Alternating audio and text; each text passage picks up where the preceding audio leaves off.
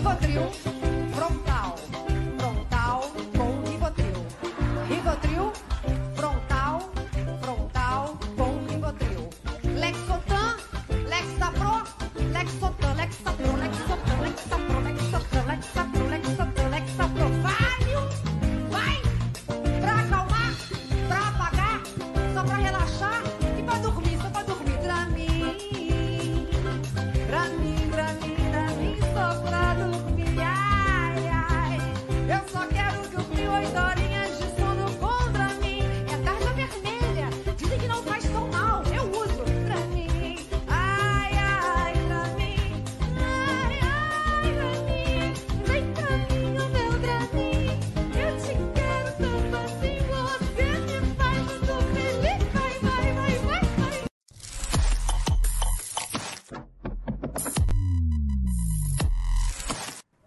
Amigas e amigos, convido vocês a participarem dos Estados Gerais da Cultura. Estamos de vento em popa na luta pela preservação e pela defesa da arte e da cultura no Brasil. Nós queremos construir um estado de bem-estar social com direitos iguais para todos, vida de qualidade para todos e a presença da arte e da cultura, mapeando esse país, sinalizando esse país mostrando nossos valores, nossos talentos, nossas diferenças, nossas igualdades, é uma tarefa fundamental. Convido todos que tenham interesse na defesa da arte e da cultura a se engajarem nesse movimento. Venha junto conosco para os Estados Gerais da Cultura.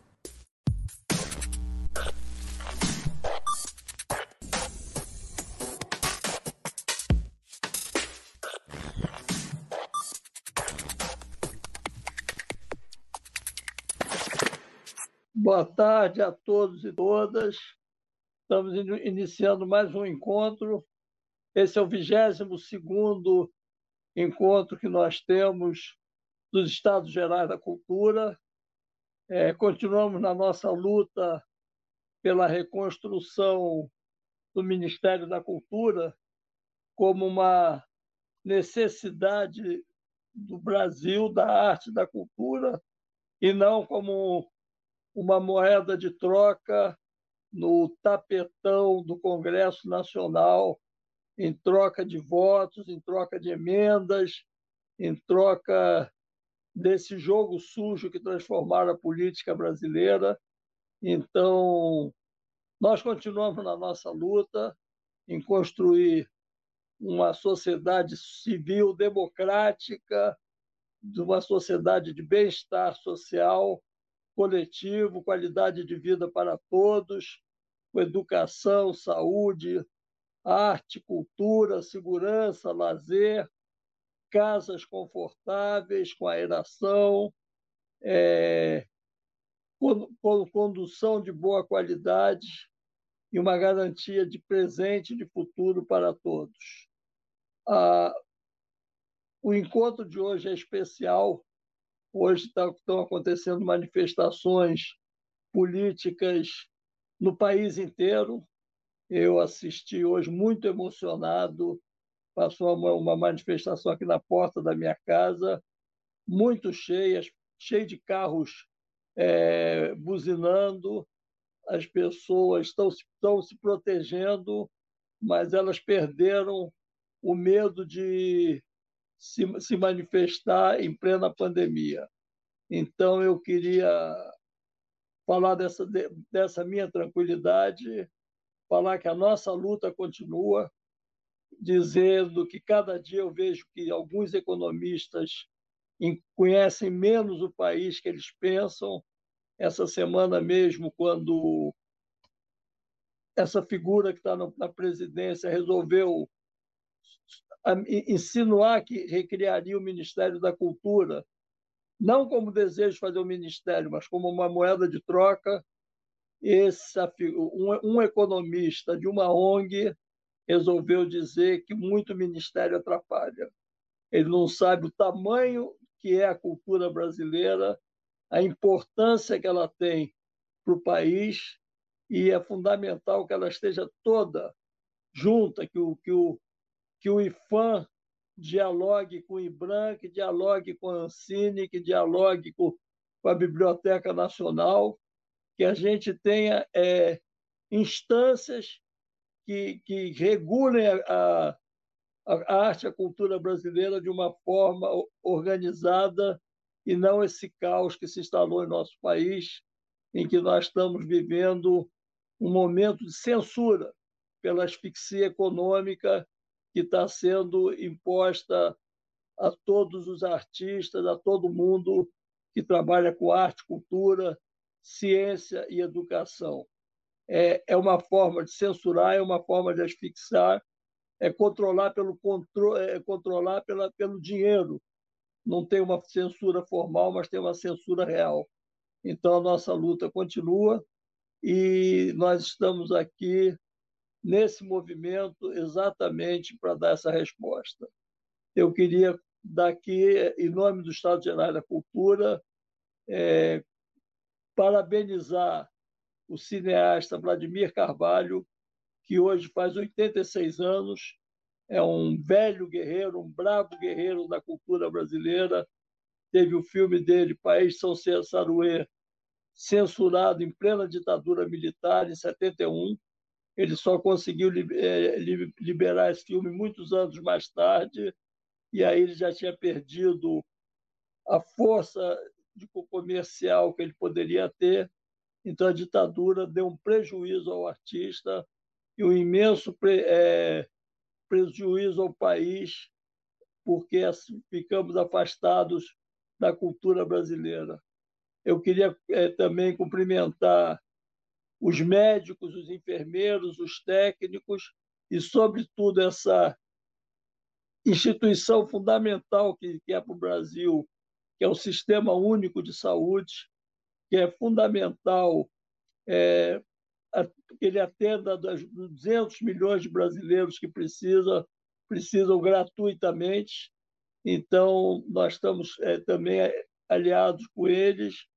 Essa nossa luta é fundamental. O dia de hoje é um dia especial por conta de todas essas bandeiras.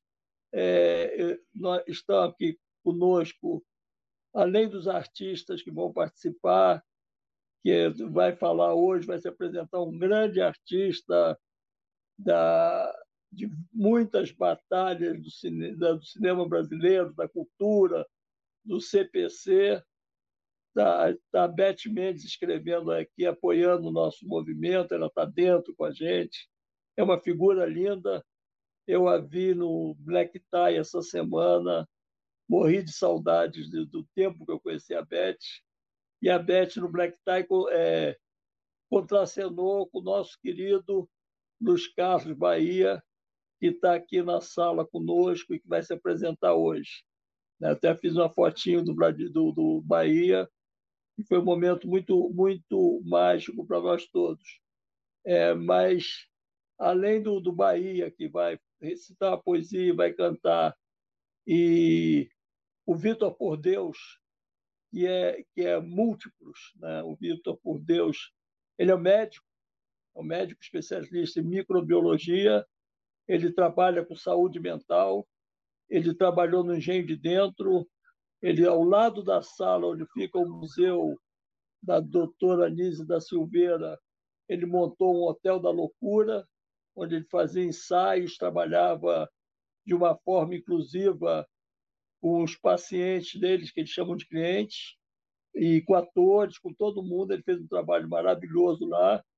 Ele é do grupo também da, da do, do, do, do Amir Haddad, ele começou com Amir, é um cara múltiplo, vai, vai, vai se apresentar com o grupo dele hoje, e dentro das limitações que nós temos, e vai falar, vai discutir a questão da arte da loucura, e nós temos o nosso querido companheiro de sempre, Eduardo Tornag, que também está aqui conosco, mas a nossa surpresa hoje é a Denise Goulart, historiadora, filha do presidente João Goulart, e nesse momento de luta, diante de tanta mediocridade, diante de tanta devastação, nós queremos também fazer uma, uma homenagem ao presidente João Goulart, que foi um presidente de verdade, que foi um presidente que tinha um projeto de reforma agrária para o país, tinha um projeto de alfabetização, trabalhou com pessoas do nível de Celso Furtado, que foi homenageado aqui por nós, trabalhou com Paulo Freire, é, ajudou, foi no governo dele que foi criado o CPC da Uni, é, muitos artistas fizeram, nasceram ali naquela conjuntura, é, o governo dele teve uma fez a lei de remessa de lucros, ele, ele, ele propôs uma reforma urbana. Se não tivessem deposto o, o João Goulart, se não tivesse expulsado o Juscelino Kubitschek da política, esse país hoje seria muito diferente. Então, nós temos aqui conosco a Denise Goulart, que vai dar as palavras, vai falar conosco um pouco, e depois, então, eu passo para o meu querido Eduardo Tornag. Tornag chama o Luiz Carlos Bahia, e o Bahia passa, então, a palavra para o Vitor por Deus. Está aberta a sessão. Muito obrigado a todos e todas que estão aqui conosco. Denise, a palavra é contigo. Muito obrigado por ter vindo. Obrigada a você, Silvio Imagina. Obrigada pelo convite. Para mim é uma honra. Eu foi o convite mais ou menos de última hora, eu não vou poder assistir tudo, mas agradeço imensamente, é uma honra estar aqui com vocês. E realmente nesse momento de que a gente está vivendo tão difícil, né, o governo intencionalmente criminoso, né? É bom lembrar que a gente já teve um governo humanista, progressista, que se preocupava com a justiça social, com o bem-estar dos trabalhadores, e não só dos trabalhadores, a gente viveu nos anos 60 o auge da cultura, do cinema, e eu acredito que meu pai não foi um homem que se preocupava só com a política, com a economia, com o social, mas se preocupava também com a cultura. E teve, tivemos um governo extremamente progressista em todas as áreas, com certeza. E ele foi um homem, é, apesar de como foi criticado por muitos também, pela esquerda, não só pela direita, também pela esquerda, de ser um burguês, ele realmente nasceu numa família muito rica, mas isso não era um defeito, isso foi uma foi a, a, forma como ele nasceu, ele era de uma família rica, mas não por isso ele deixou de se preocupar durante toda a sua vida, né, com as pessoas menos favorecidas. Exatamente foi por isso que ele não não conseguiu terminar seu governo. E ele foi um homem que combateu as elites, não só nacionais como internacionais.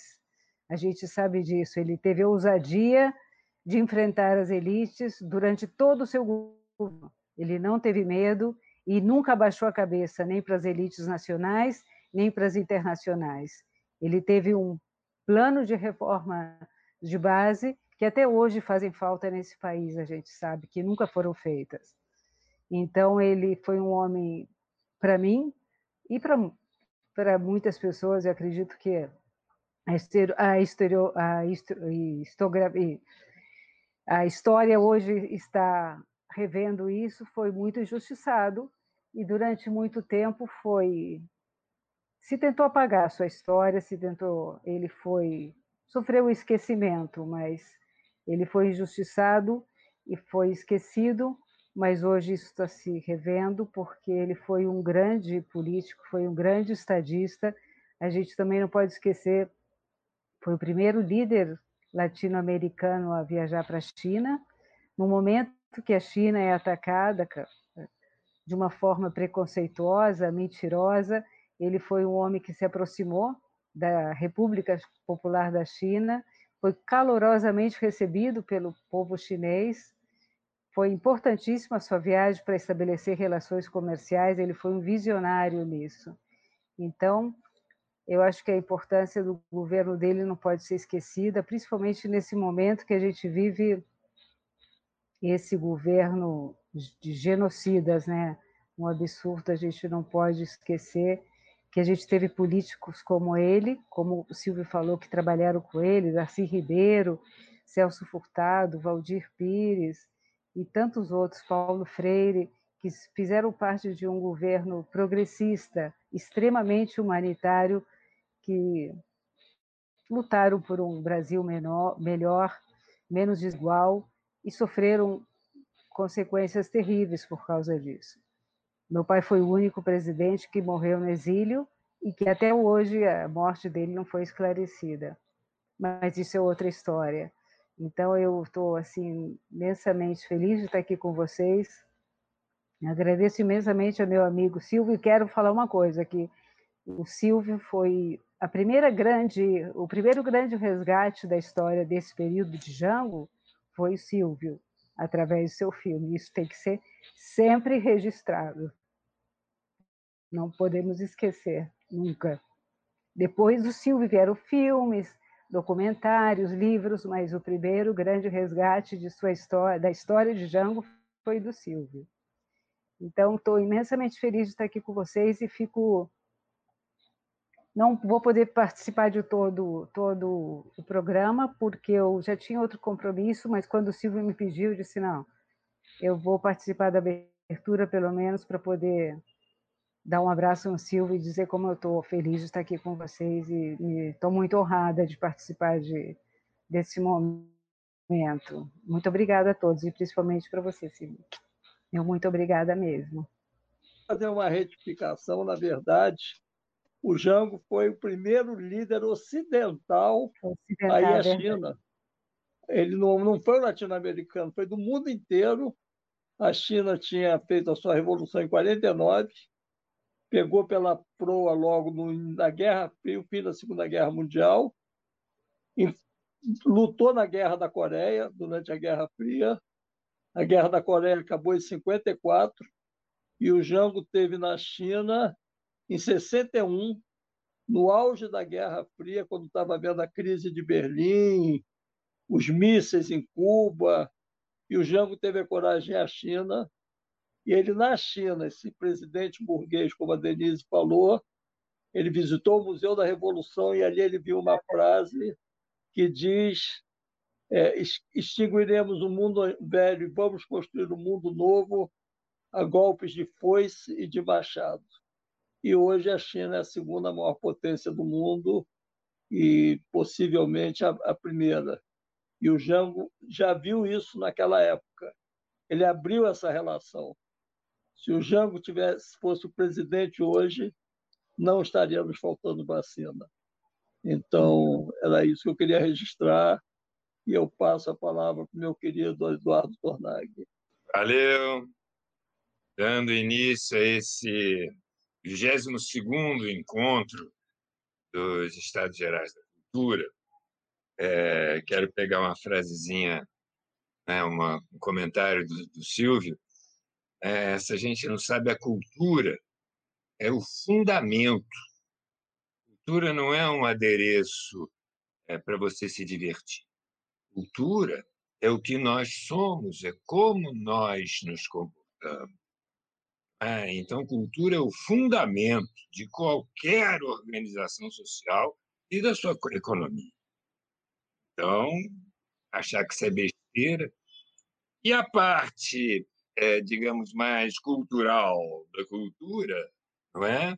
que são as artes, é, frequentemente é feita pelos loucos, aqueles malucos desviantes o espírito do seu tempo e conseguem colocá-lo numa peça de teatro, numa música, não é? Em que a gente ouve e diz: Ah, é isso, entendi o que eu penso, organizei a minha visão de mundo, agora eu posso agir melhor.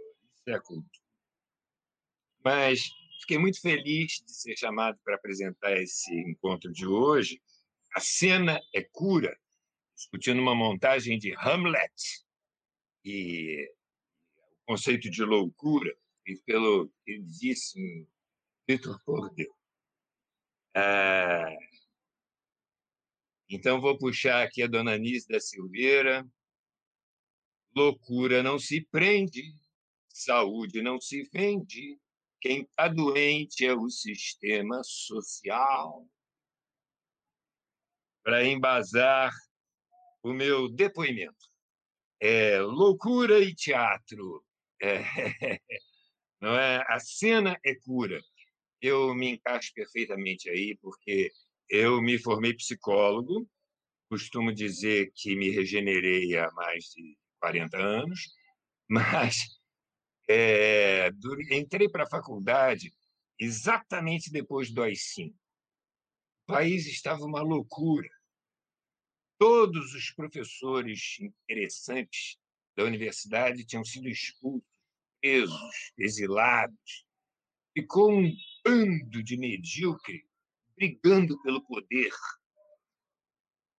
E a gente ali no meio daquela loucura querendo trabalhar o conhecimento. Me lembro que estávamos em plena efervescência de um movimento que questionava a ideia de loucura. Loucura por quê? Porque é desviante da norma, não é? Então estávamos numa batalha pelo humanismo contra a loucura. E estudando psicologia. Mas eu fazia teatro também, isso me salvou. Um belo dia eu percebi que no teatro eu experimentava e aprendia coisas que na faculdade a gente só ouvia falar, porque a gente só estudava teoria. E aí tive essa lucidez de fugir desse mundo maluco que fica procurando cura para loucura e embarcar no mundo sadio e maluco do teatro, que me salvou de mim mesmo me transformou numa pessoa útil e produtiva.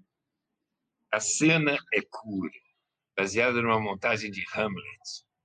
Hamlet tem algumas frases ícones, né? Uma delas é algo de podre no reino da Dinamarca. Não se aplica a nós, não. Ser ou não ser, o resto é silêncio. Eu imagino que mais do que uma cura terapêutica, na qual eu não acredito, tenho certeza que o Vitor também acha desnecessária, não é?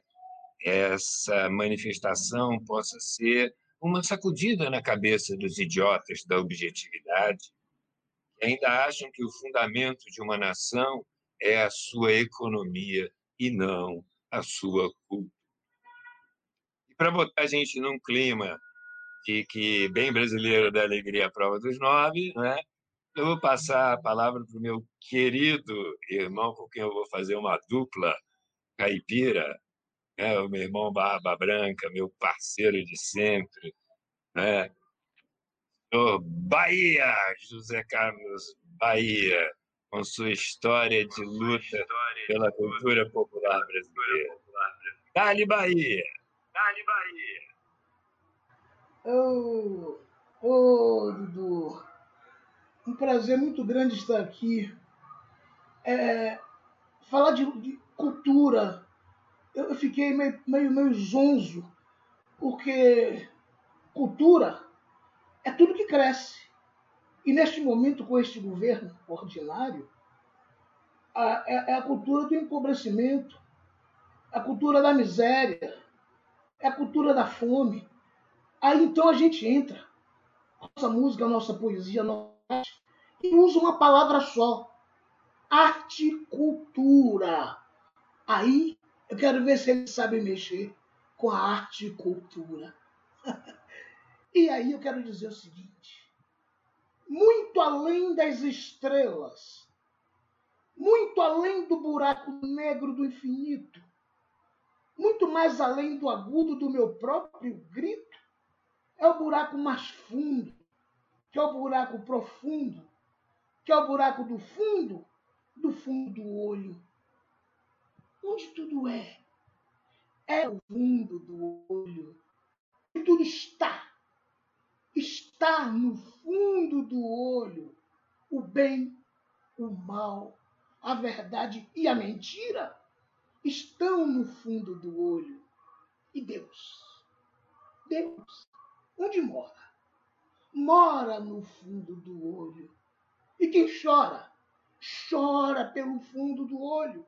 E quem vai embora, vai para o fundo do olho, que é o mais fundo e é onde mora a memória. A memória. A memória. Joé de Castro. Memória. Pau de Arara. Pernambucano. Para você.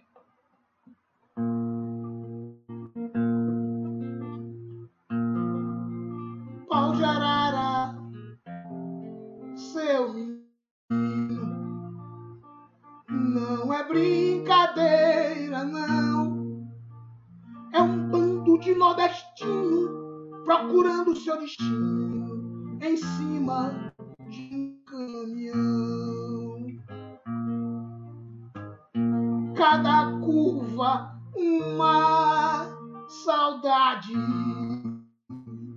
cada trecho uma esperança. Na poeira da estrada, vida tá marcada na parede da lembrança. Eita, chão de terra, no brilho da lua clara, no trilho vai o trem. A vida é um vai e vem, e eu vou nesse pau de arara. Eita, chão de terra, no brilho da lua clara, no trilho vai o trem. A vida é um vai e vem, e eu vou nesse pau de arara. Fora Bolsonaro. É isso. Foi um prazer muito grande participar aqui. Eu tenho um, um compromisso agora na sequência. Silvio, obrigado pelo convite. Kátia Teixeira, minha parceira. Eduardo Tornag, precisamos nos ver. Nosso sarau. Um grande abraço, meu Aí. irmão. Tudo bom? Aí, Beijão para todos. obrigado por lembrar. Obrigado por obrigado por lembrar que cultura é tudo que cresce. Não é? Tem o joio também. Exatamente. Há que cuidar. Sim. Sim. Perfeito. O Vitor, por Deus, ainda não entrou. Como o tema é loucura, eu acho que a palavra vai ficar com o Tornag, porque o Bahia foi embora. Se o Bahia tivesse ficado, ele ainda tocava os violões para a gente. Mas enquanto a gente espera o, o Vitor por Deus, ficamos com o Eduardo na terra. Vamos nessa. Ah, a gente tem uma. uma né, quando eu falei que entrei no, no espaço da psicologia, numa época em que ela estava sendo revista, essa revisão ela ainda não amadureceu. Né? A gente ainda olha o, o desviante, o louco, né, como doente. E essa ideia de doença é que precisa ser revista porque o desviante é o que traz o novo, é o que cria, é o que inventa, não é? É, Quem faz tudo certinho, bonitinho, etc., é importante, útil para a sociedade, mas só reproduz. É, A gente acerta é no erro. Temis tem um poeminha que eu amo e que diz assim, é um conto de fadas, então chama Erra uma vez. Diz, eu nunca cometo o mesmo erro duas vezes. Eu já cometo duas, três, quatro, cinco, seis, até esse erro aprender que só o erro tem vez. E aí, isso às vezes eu uso para me consolar, né? E eu fico imaginando duas coisas assim, para me manter com a minha sanidade, ou seja, a minha lucidez ligada né, nesses tempos. Primeiro, que é o erro que cria o novo. Né? Então, se a gente errou muito, aí não na, na, na eleição dos nossos líderes, nós estamos errando muito na formação dos nossos líderes. Não é? Onde é que estão os líderes que, que nós estamos formando? Então, é, talvez aí esteja um grande aprendizado. E, e essa ideia básica, que é a ideia de que vamos manter a fé porque é do caos que nasce a luz. né? Mas certamente não vai ser a partir desse tipo de pensamento que é o pensamento que sustenta, por exemplo, o nosso sistema econômico e o nosso sistema educativo, que é o pensamento de que há normas é, que devem excluir os outros, diferentes, de que há categorias de gente né, que têm validade e categorias de gente que não tem validade. Gente que pode morrer de Covid, porque é velho ou porque é pobre. Não vamos esquecer que uma, uma, uma, figura importante, segundo escalão do Ministério da, da Economia, declarou no início da pandemia que talvez fosse bom para as contas públicas que morressem alguns velhos né? e aliviar a bolsa do governo. Né? Quando a gente chega a essa maluquice, né, é porque as pessoas poderem projetar isso, mas vejamos bem, nós, cidadãos, que nos, é, nos indignamos com isso, não está cheio de gente aqui na nossa cidade sendo jogada fora, debaixo da tua marquise, e a gente acha que não pode fazer nada? Não é da nossa conta? Não, é da nossa conta. A responsabilidade é nossa. Que loucura é a gente achar que deixando como tal alguma coisa vai se consertar. Por isso os estados gerais da cultura existem. Se a gente não compreender o que é nós somos, nós não temos chance de construir o que nós somos. E a cultura, então, existe que a gente conhece, por exemplo, que é política. E política é o entendimento dos homens numa cidade grande, numa polis, num lugar onde o pequeno grupo já não pode é, resolver a si mesmo, que você tem que coordenar uma função de grupo. Então, se queremos ter uma democracia precisamos nos organizar. Precisamos pensar por que grupos que eu faço parte. Faço parte do meu condomínio. Ih, cacete. O condomínio é um grupo social. Você frequenta as reuniões. E com que espírito? Com o espírito do bem comum? De lá para resolver e melhorar as relações e, e, e, os problemas comuns do condomínio? Né? Ou você deixa de ir porque aquele chato vai lá para brigar com aquele outro, e aí não quero saber. Aí, se você não quer saber, não, se não é contigo, é a mesma coisa que a gente faz com deputados, senadores, presidentes. Deixa que eles resolvam. É, é isso que é loucura. É? A Hamlet insurgiu contra a loucura que tinha se estabelecido no rei, não é que levou sujeito a, a matar o irmão, casar com a cunhada, né, em nome do poder, e toda a corte a se organizar e se ajeitar para aquela nova ordem, para se adaptar àquele novo jeito. Me lembra um país aqui, não sei qual é. Né? E, de repente, é o que havia ali? Havia o poder enlouquecendo as pessoas. A nossa cultura, não é? elege como rei o poder.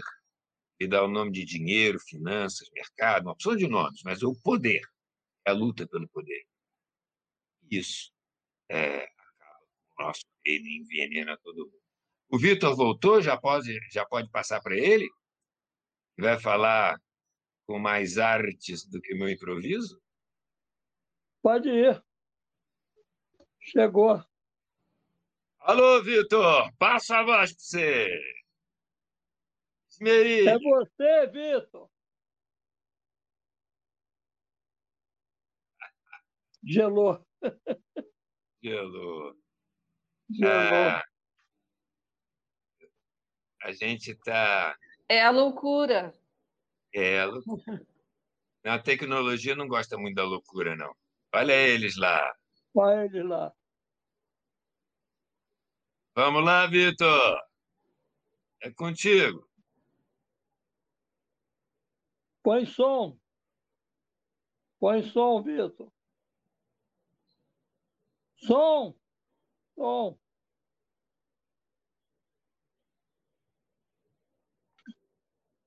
Som.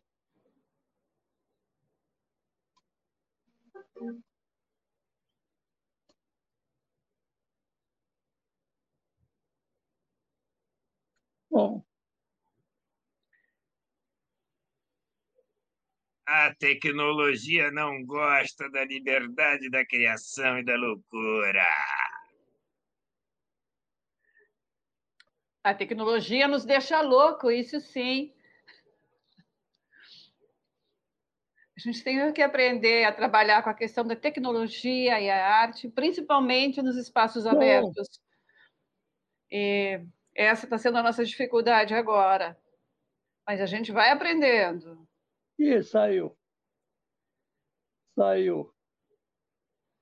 Janine, na verdade, eles inventaram esse negócio, mas eles também ainda não sabem direito como é que funciona. É? Então, estamos todos aprendendo juntos, construindo um admirável mundo novo.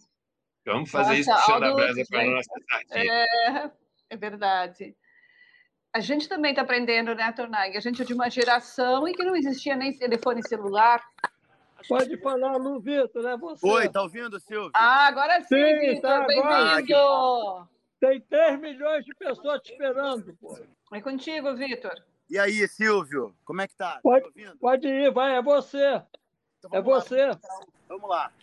Os curiosos atrapalham o trânsito, gentileza é fundamental. Não adianta esquentar a cabeça, não precisa avançar o sinal.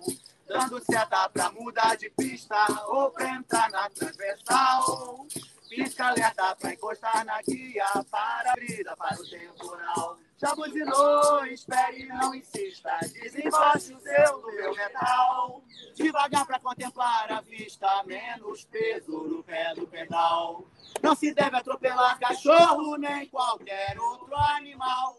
Todo mundo tem direito à vida, todo mundo tem direito igual. Todo mundo tem direito à vida, todo mundo tem direito igual. Tem motoqueiro, caminhão, pedestre, carro importado, carro nacional. Mas tem que dirigir direito pra não congestionar o local. Tanto faz você chegar primeiro, o primeiro foi seu ancestral. É melhor você chegar inteiro com seu venoso, seu arterial. A cidade é tanto do mendigo quanto do policial. Todo mundo tem direito à vida, todo mundo tem direito igual. Todo mundo tem direito à vida, todo mundo tem direito igual. Sem ter medo de andar na rua, porque a rua é o seu quintal. Todo mundo tem direito à vida. Todo mundo tem direito igual. Ser ou não ser, eis a questão. Será mais nobre sofrer na alma as pedradas e flechadas do destino feroz, ou pegar em armas e contra o mar de angústia, combatendo, dar-lhe fim, morrer, morrer, morrer, morrer dormir. Só isso. E com o sono dizem extinguir as mil mazelas naturais e as dores do coração a que a carne está sujeita. Morrer, morrer, dormir. Eis a consumação ardentemente desejável. Repete. Eis a consumação ardentemente desejável. Morrer, dormir dormir e talvez sonhar. Os sonhos que hão de vir quando tivermos nos livrado do tumulto vital nos obrigam a hesitar. E é essa hesitação que dá à desventura uma vida tão longa. Pois quem aguentaria os açoites e os insultos do mundo, a afronta do opressor, as delongas da lei, as pontadas do amor humilhado. Ah! A chicane que o mérito paciente recebe dos inúteis, quando poderia ele próprio encontrar seu descanso um simples punhal. Quem aguentaria fardos, gemendo e suando, uma vida servil, não fosse pelo temor de alguma coisa após a morte? O país não descoberto de fantasmas, fantasmas, fantasmas por todos os lados. O país não descoberto de cujos confins.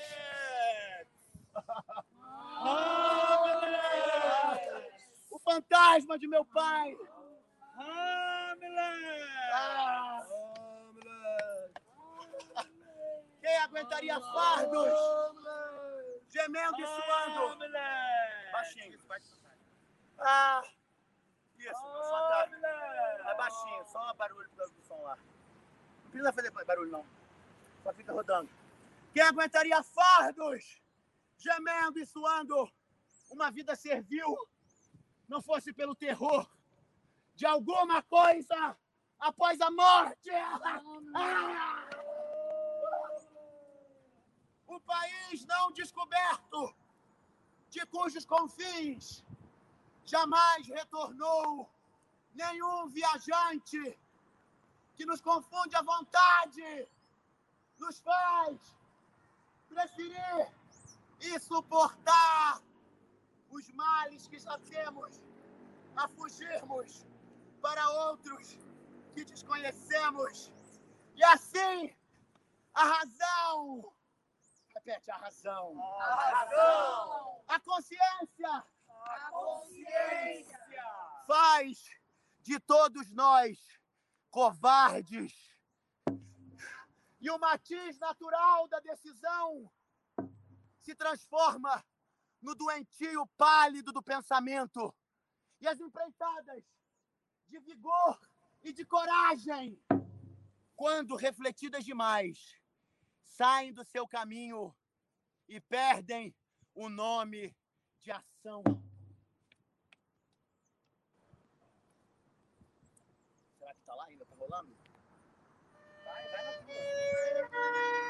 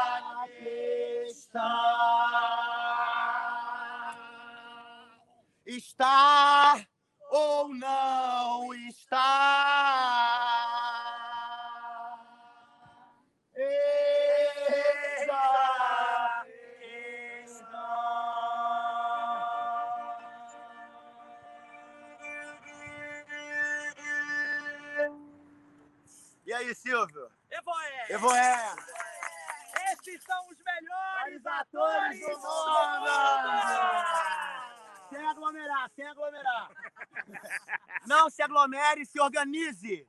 Estes são os melhores atores do mundo. E aí, chega mais aqui pra gente ouvir agora. E aí, Silvio, bateu aí? Como é que ficou? Estamos ouvindo. Saiu? Tá funcionando o áudio ainda? Saiu, saiu, Vitor. Muito saiu, Saiu a legal. música, entendeu? E o ser ou não ser? Sim, Tá saiu. Mas aí, é, para a gente conversar, né? A gente tem pensado muito sobre essa questão da ação cultural para a liberdade, né? Que é um dos títulos do Paulo Freire, né? De que a gente tem que estar em ação cultural, que a ação cultural é essencial para a saúde mental, né? E que a gente tem feito esse trabalho há 12 anos, né? São 12 anos onde a gente tem trabalhado desde lá do hospício do Engenho de Dentro, onde a gente realiza essa atividade expressiva, né? Uma atividade teatral, o Teatro de Dionísio. E esse teatro tem documentados e publicados efeitos terapêuticos, né? Mesmo em casos severos de pessoas diagnosticadas com esquizofrenia, com psicose crônica. E isso é uma continuidade direta do trabalho da doutora Nise da Silveira, né? Que trabalhou lá naquele hospício, onde eu trabalhei durante sete anos, ela trabalhou 70 anos, e a gente conseguiu reproduzir o modelo científico dela. E é muito importante a gente querer discutir isso e querer falar sobre isso com as pessoas, porque a gente acha que é esse o tema, né? A saúde mental, né? É uma pandemia de doença mental. É uma pandemia infecciosa embaixo e com um componente psiquiátrico, um componente neuropsiquiátrico muito mais perigoso, muito mais mortal, que está matando muito mais gente de depressão, de suicídio.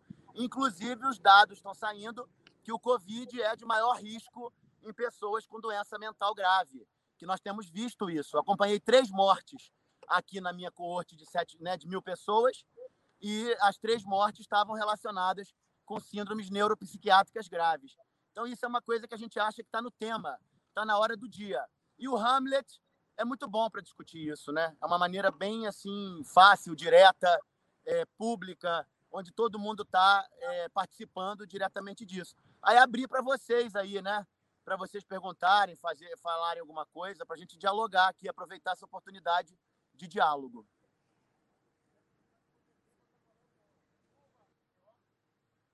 Vitor, eu queria te agradecer.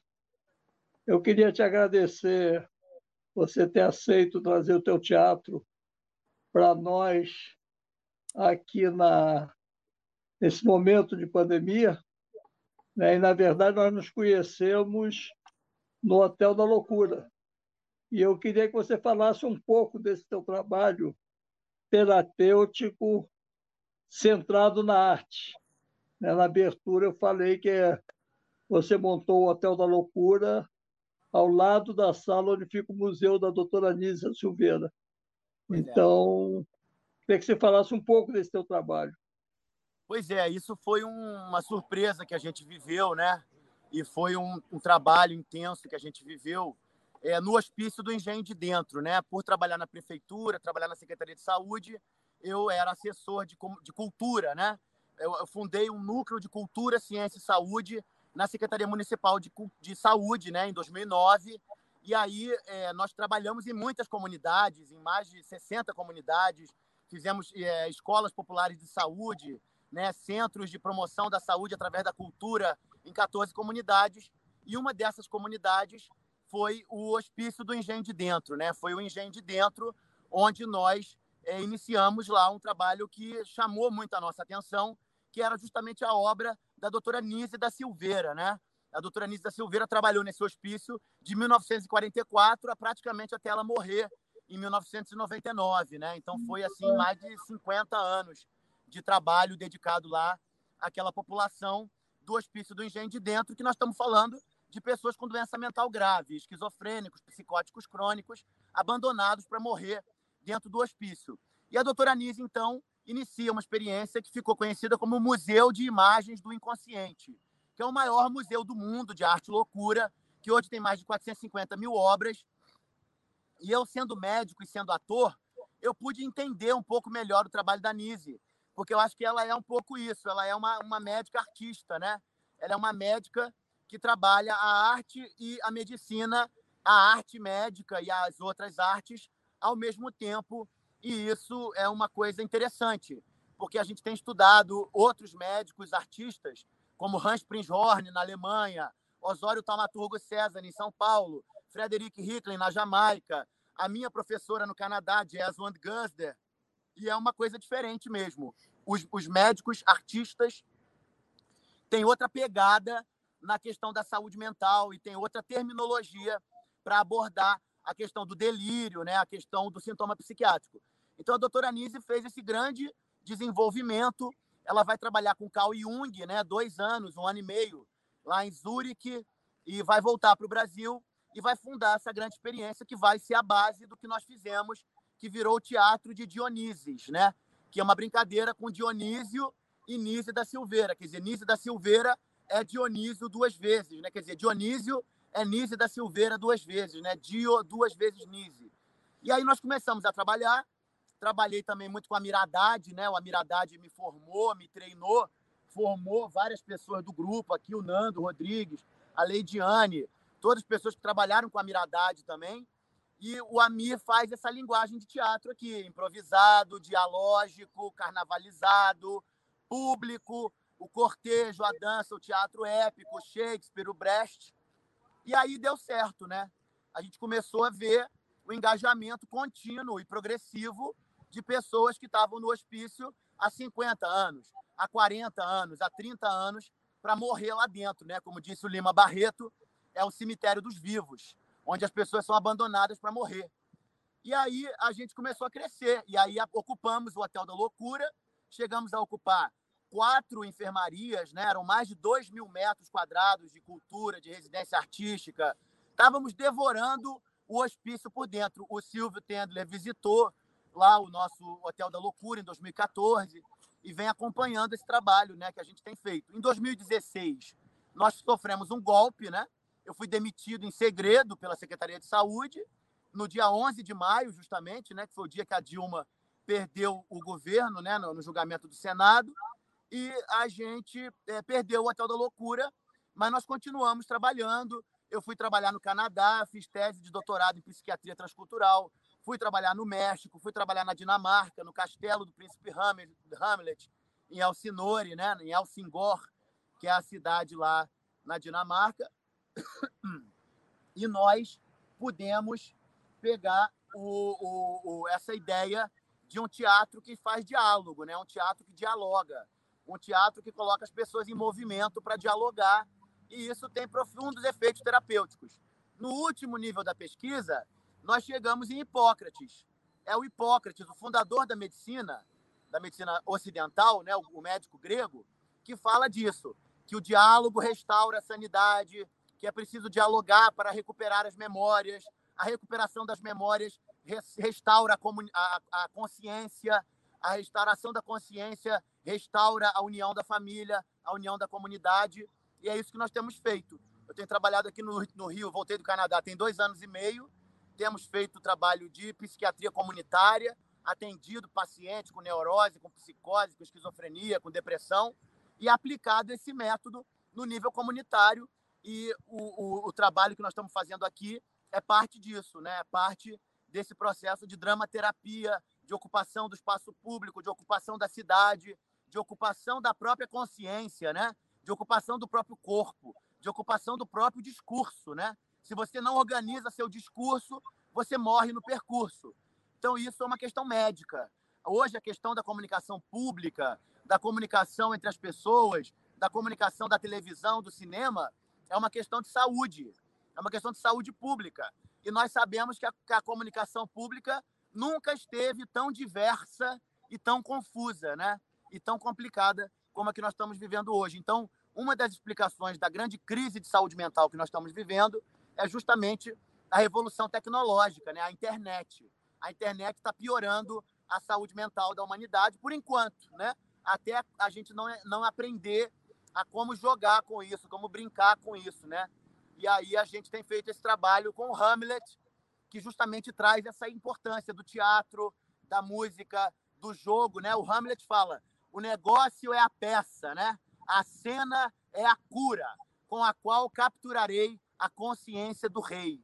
Né? Então, isso é uma lição assim, muito importante que o Hamlet faz e que ele ajuda os atores a, a treinar, né? ele ensina como os atores trabalham, como eles devem fazer. Então, tem sido uma síntese para nós trabalhar com o Shakespeare, trabalhar com a Nise. A Nise cita o Shakespeare na obra dela, né? Ela fala: Shakespeare sabia que o delírio tem desordem, né? que o delírio tem sentido. Polônio fala sobre a loucura do Hamlet. Loucura sim, mas tem seu método. Loucura sim, mas, mas tem seu método. Loucura sim, mas tem seu método. Mas é uma pena que os homens de ciência nunca escutam os poetas, né? Salve, Vinícius da Silveira! Salve! Salve! Então, um pouco isso, Silvio. Deu para entender aí? Ficou claro? Ficou. Eu eu, eu gosto muito do teu trabalho, eu acho uma loucura absolutamente maravilhosa e transgressora. Eu contei para eles aqui o dia que eu te levei na PUC e você quase Falei tomou Galileu, meu é. emprego. Falei Galileu dentro da PUC, né? É, a gente é PUC. da- é, né, a escola da Inquisição aqui, mas a gente fala o Galileu, né? É. Muito legal, né? Aquele Vamos dia. abrir para as perguntas. Ele quer Vamos, responder perguntas. Estamos aí, estamos aí. Janine, atores Janine, já tem perguntas? Já, comece comigo a pergunta. Eu começo Tá. perguntando, Vitor. Super interessante o teu trabalho. Eu trabalhei muitos anos na área cultural em Curitiba. Sou aposentada atualmente. Tive o prazer de conhecer o Amir Haddad também, que fez um trabalho com a gente aqui. Mas fiquei muito curiosa, e também conheço alguns artistas que o limiar, que se as pessoas não, não os tivessem reconhecido como artista, estariam internados no hospital psiquiátrico. É. Muitas famílias colocam essas pessoas em hospitais porque não conseguem lidar com isso, é. mas tem outros que eh, são incentivados a desenvolver seu trabalho.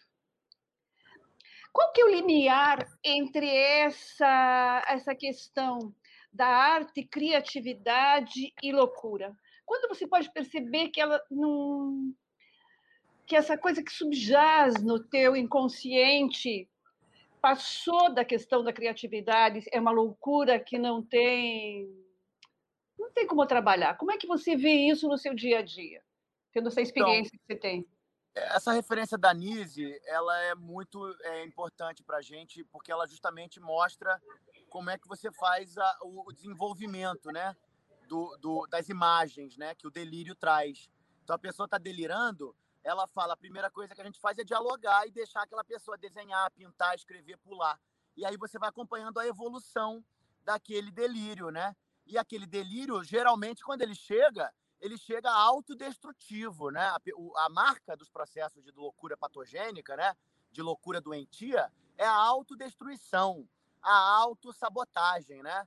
Então, os pacientes são marcados frequentemente por essa história e é quando eles começam a buscar ajuda, né? Eu estou me sabotando, eu estou me destruindo, eu estou morrendo, eu estou adoecendo, eu estou tentando me matar. E isso, para nós, tem outra referência também que fala muito bem disso, que é o Paulo Freire. O Paulo Freire e a Nise têm a maior afinidade, porque os dois colocam a criatividade como um eixo central da nossa vida psíquica, da nossa vida humana. Então, o Paulo Freire fala da pedagogia da autonomia, né? Que a gente tem que ter autonomia psicológica. Então, a nosso, o nosso trabalho vai muito nessa direção, de tirar a pessoa da dependência da droga, da dependência do terapeuta, da dependência da instituição, da dependência do que for, né? Dependência da cocaína, da maconha, do que for, para uma autonomia psicológica, né? Onde a pessoa é capaz de gerir a sua vida básica e resolver os seus problemas de forma mínima. E isso é uma questão realmente de organização coletiva, né? De estar sempre em grupo, de não trabalhar sozinho, de, de trabalhar nessa questão da, da, da ação, né? Da ação cultural, do acompanhamento constante, né? Um paciente que está bem hoje, amanhã pode estar mal. Então, o acompanhamento constante é, um- é uma, uma chave desse processo, né?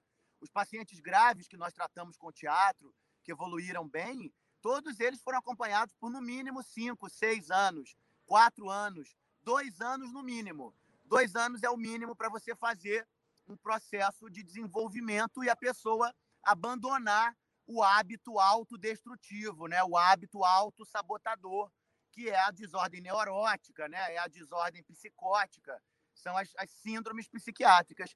Elas têm essa marca macabra da autodestruição, né? E é muito interessante a gente observar isso no Brasil hoje, né? Onde nós estamos vendo que claramente nós estamos com uma síndrome é, psiquiátrica coletiva, né? Uma, uma síndrome coletiva de autodestruição, de autossabotagem, né? O Franz Fanon, o psiquiatra preto da Martinica, que o Silvio sempre bota nos filmes dele, é, sempre é, cita o Franz Fanon nos filmes. O Franz Fanon ele fala da psicopatologia da colonização, né? Da psicopatologia da sobrevivência de um povo colonizado, né? De um povo escravizado, de um povo que foi queimado na fogueira da Inquisição. Então a gente pega muito esses traumas na clínica, né? E quanto mais a pessoa está presa no passado, né? Quanto mais o passado invade o presente, mais a pessoa adoece, mais a pessoa entra em pânico, mais ela tem sintomas psiquiátricos E aí a gente começa a fazer esse trabalho que é freudiano, que é freiriano, que é nisiano, que é até hipocrático de restauração das memórias.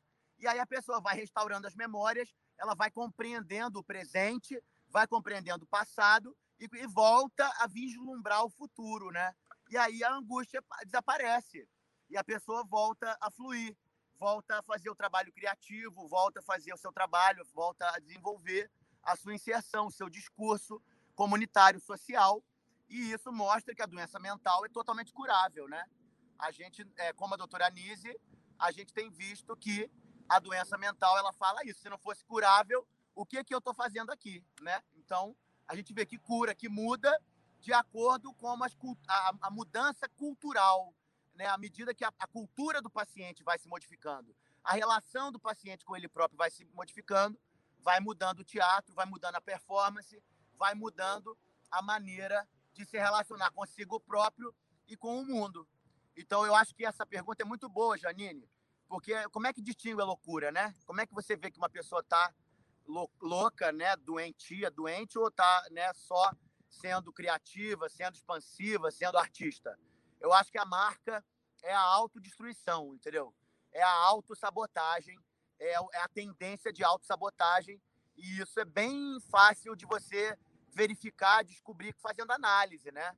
A análise é justamente para isso, para você refletir sobre as suas ações, sobre as suas ideias, o que, que você está pensando, o que, que aquilo ali faz pelo seu trabalho, pela sua vida, né?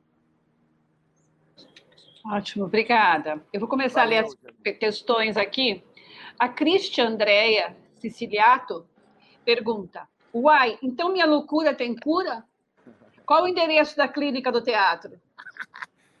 tem louco, é, é assim, uai mesmo, é uai, bom falar uai, e a gente tem, tem cura assim, é Jardim de Alá, mostra lá o Cristo Redentor, lá, mostra o Cristo Redentor, é o Jardim de Alá, tem até, tem até a, a estátua do almirante Hamlet Saldanha, tá vendo ali o almirante Hamlet Saldanha? Uhum. Ele tá ali esperando, nós estamos aqui fazendo domingos essa sessão, e nós temos a Teatro Clínica Dionísio, né, que atende todo mundo, é só entrar em contato com o número de telefone na internet. Tem o Tiago Beck, que é psicólogo, é, é, ator e psicólogo, atende. A Nathalie Cristino também é atriz, psicóloga e está também com a gente. Então, nós temos até uma equipe. A loucura expandiu tanto que nós já temos equipe, pessoas qualificadas. E, e aí mudou a câmera, mudou o celular. E a gente, então, tem feito esse trabalho. Opa! Acho que caiu. Essas são as questões da internet, as loucuras da internet que nos derrubam em alguns momentos, né? No nosso dia a dia nos deixam louco também. Voltou, voltou. Voltou? Voltou. Ótimo, voltou. obrigada, que bom. Não, tá já aí tá, de volta. Tá, Não, deixa sim. Não, agora sim. Foi. Tá, continuando. E aí? A Ana Maria Nogueira. Então, já, como é que é o nome da, da menina? Eu? Tá, agora é, é, Ana Maria Nogueira pergunta: Como você escolhe os atores? Pois é, a gente não escolhe, né? Os atores vão se agregando é, de forma concentrada, de forma voluntária, de forma cooperativa, né? Cada um vai entrando na medida que se sente chamado, né? E a gente também não dá curso e não dá e não aprende também, chega mais. A gente faz teatro, entende? Fazendo teatro, você ensina a fazer teatro e fazendo teatro você aprende a fazer teatro. O teatro é uma forma de conhecimento total, né? O teatro ele mistura o saber, o pensar, o fazer, o cantar, o pular, o, né, a, a cor, a dança. Então nós descobrimos isso, que o teatro é uma forma que você pode praticar e praticar você ensina, ao praticar você aprende e é uma pedagogia da autonomia. Então a gente não seleciona. Nós já tivemos atores que moraram 58 anos dentro do hospício, já tivemos atores que moraram na rua, já tivemos atores que tomavam cinco antipsicóticos que com o teatro pararam de tomar a medicação psicotrópica, já tivemos atores de 90 anos, já tivemos atores de 7 anos, de 11 anos. Cada um na sua medida, cada um na sua dinâmica. A pessoa se aproxima, trabalha, se desenvolve e, e vai embora, no mesmo jeito que chegou. E isso é muito bom, né? E a gente acompanha isso, né? Vai fazendo uma consulta aqui, uma consulta ali, faz uma psicanálise, faz uma coisa para poder acompanhar justamente. Então é uma então, pedagogia você... da autonomia, não tem seleção, tem cooperação, tem desenvolvimento é, livre, né? Então, seu grupo está sempre em movimento. Sempre são pessoas tá sempre diferentes. Bunando, a gente trabalha junto há 12 anos, né? Já, é. se, já se vão 12 anos. A Nathalie, Cristino, seis, sete anos, né? Desde 2014, sete anos de 2020. O Rafael e a Leidiane trabalham com a gente há dois anos, né? Dois anos direto. O Antônio chegou agora, né? Tem dois meses. E tudo isso, né? o Thiago, que está na câmera, já tem dois anos e meio. Né? Então, vai, cada um vai no seu curso. É a Universidade Popular de Arte e Ciência. É. Não tem parede, não tem prova, não tem vestibular. Tem cada um fazendo seu projeto com autonomia, né? com desenvolvimento livre. Criativo. O Flávio Lara pergunta: como se o auditório e espectador de rua estabelece um diálogo com sua apresentação e arte? Como é que é? Como o auditório, o espectador de rua participa. Pois é. Então, a, a, o teatro na rua, ele é diálogo, né? Ele é diálogo o tempo inteiro. Então, nós já tivemos, hoje mesmo, já entrou a moça em cena ali, né? Já dançou com a gente, já fez. Já entrou gente aqui, aí dança um pouco, samba, rebola, aí volta, o morador de rua já chegou aqui, começou a falar mil e uma, a gente não pôde ouvir porque estava gravando, mas já ligou ele ali. Então é um, é um processo de diálogo permanente e é muito parecido com a linhagem mesmo do teatro, né? Se a gente for estudar o teatro do Shakespeare, era um teatro feito na rua, né? Se for estudar o teatro do Garcia Lorca, era um teatro feito na rua. Todo o teatro popular brasileiro é feito na rua. O teatro dos gregos era feito na rua. O teatro dos indígenas é feito no meio da tribo, que é a rua. O teatro dos iorubás, dos africanos, é feito no meio da tribo, é feito no cortejo, na rua. Então a gente vê que tem uma linguagem mesmo, que é a linguagem do diálogo, da cultura popular, onde todo mundo é ator, onde todo mundo dança, onde todo mundo canta, onde você trabalha em horizontalidade do espaço, né? Então isso permite grandes surpresas, grandes revelações que acontecem quando a gente está fazendo. Nós estamos trabalhando aqui no, no, no Jardim de Alá por causa da pandemia, porque a gente estava no arpoador, né? Nós estávamos residindo no arpoador até o início da pandemia. Só que o arpoador é, realmente é um lugar muito intenso, né? Muita gente, muito cheio. Então nós mudamos aqui para o Jardim de Alá, que é uma praça abandonada, né? Mais um espaço público abandonado da cidade do Rio de Janeiro, né? Mais um espaço público, mais um espaço comunitário que poderia estar sendo utilizado para o trabalho de promoção da saúde, para o trabalho de promoção da cultura, para o trabalho de educação popular, de educação freiriana, de ação cultural para a liberdade, de pedagogia da autonomia. E a gente acredita nesse trabalho. A gente acredita que o Brasil não pode mais ficar sem raciocinar criticamente. O raciocínio crítico é a grande prioridade do nosso país. Nós temos tudo aqui nesse país. Temos todos os cientistas, todos os artistas, todos os gênios. Temos né, o Glauber Rocha, que foi amigo do Silvio. Temos o Silvio Tendler. Temos a Lígia Clark. Temos a Elio Sica. Temos a Nise da Silveira. Temos o Mário de Andrade. Temos o Juliano Moreira, que foi o primeiro psiquiatra preto a falar contra o racismo na medicina, o racismo na psiquiatria. Mas falta que a gente raciocine criticamente e seja capaz de entender a nossa potência e a nossa força. A nossa força vem de dentro, né? A nossa força vem da nossa competência. Então, eu acho que essa ideia de uma cultura, né? uma cultura de diálogo, uma cultura que coloque as pessoas em movimento, uma cultura que reflita, né? como o Silvio fez a vida toda dele com os filmes, os filmes Utopia e Barbárie, os anos JK, os Milton Santos, né? todo esse repertório de filmes que o, que o Silvio Tendler fez, que justamente incentivam a reflexão crítica, né? que incentivam o pensamento histórico, a restauração das memórias. Então, nós acreditamos que essa é a prioridade no Brasil agora. Que a gente não pode ir para lugar nenhum sem refletir antes. Não podemos voltar a agir sem refletir antes. Porque se a gente age sem refletir, a gente acaba fortalecendo o cartório colonial, acaba fortalecendo a nossa dependência psicológica, acaba é, fortalecendo a nossa dependência médica, a nossa dependência científica, a nossa dependência psicológica. O momento é muito grave para a medicina brasileira. A medicina brasileira nunca esteve tão invadida, tão violentada, tão dependente, tão sem raciocínio crítico, tão sem poder investigar a própria tradição da imunologia brasileira. Eu fui imunologista antes de ser psiquiatra, né? E nós temos um dos imunologistas mais famosos do mundo, mais importante, o Nelson Vaz, que é um dos maiores nomes do mundo no desenvolvimento de vacinas da via oral, né?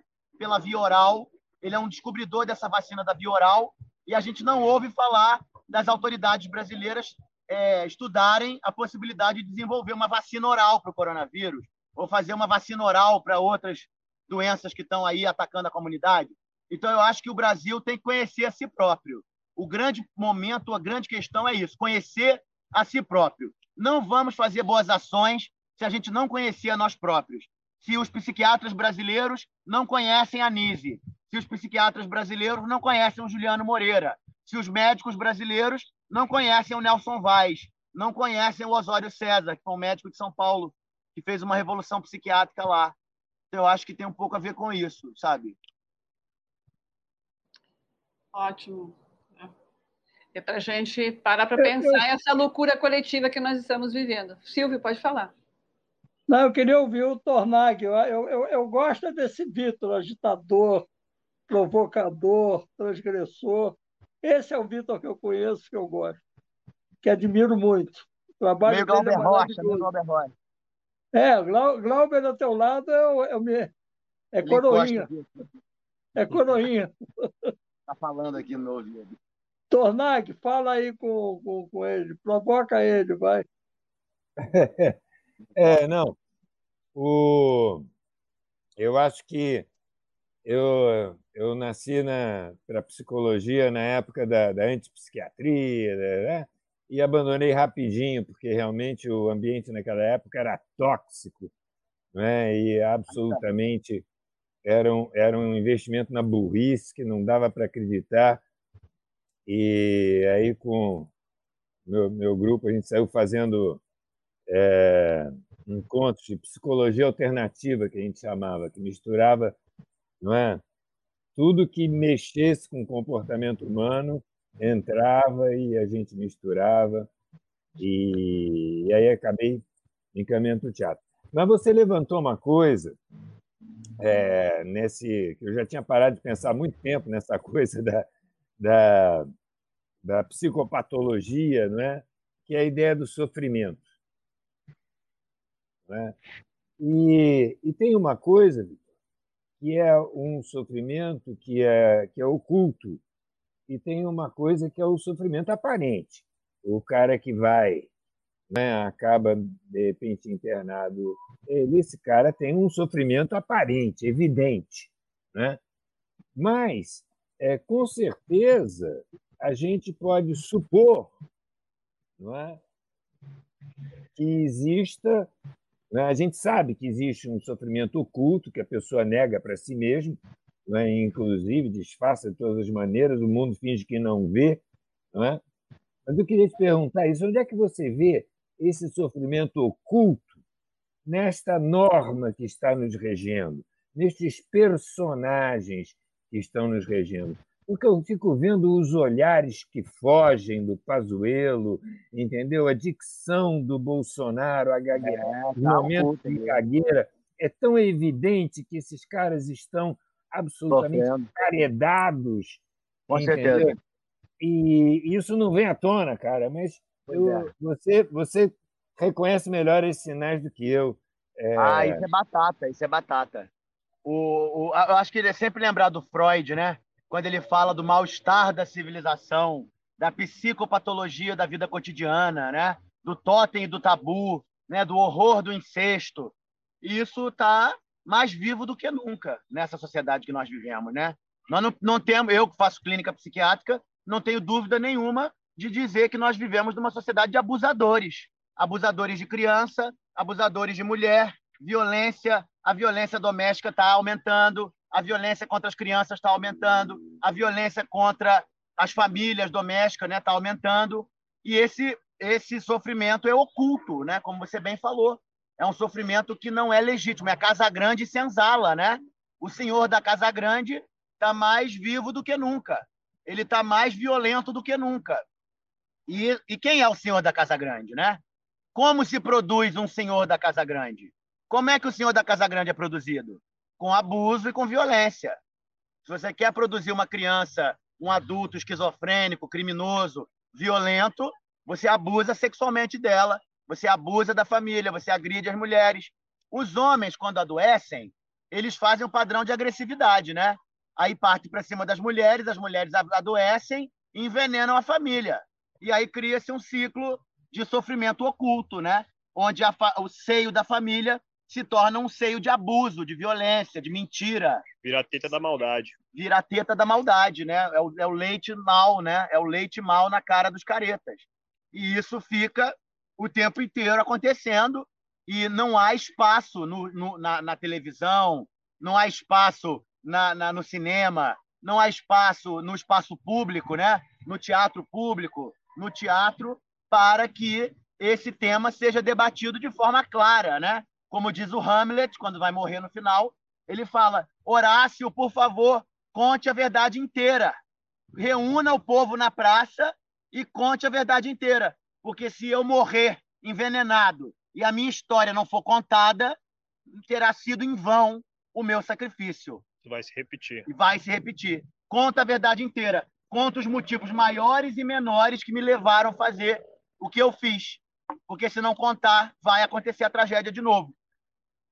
Então o Freud falava, né? Todo ser humano é bissexual e orgiástico, né? A sexualidade humana é bissexual. Nós somos chimpanzés bípedes sem pelo, com pelo menos 3 milhões de anos de história evolutiva documentada. E durante os 3 milhões de anos, nós tivemos atividade bissexual e orgiástica.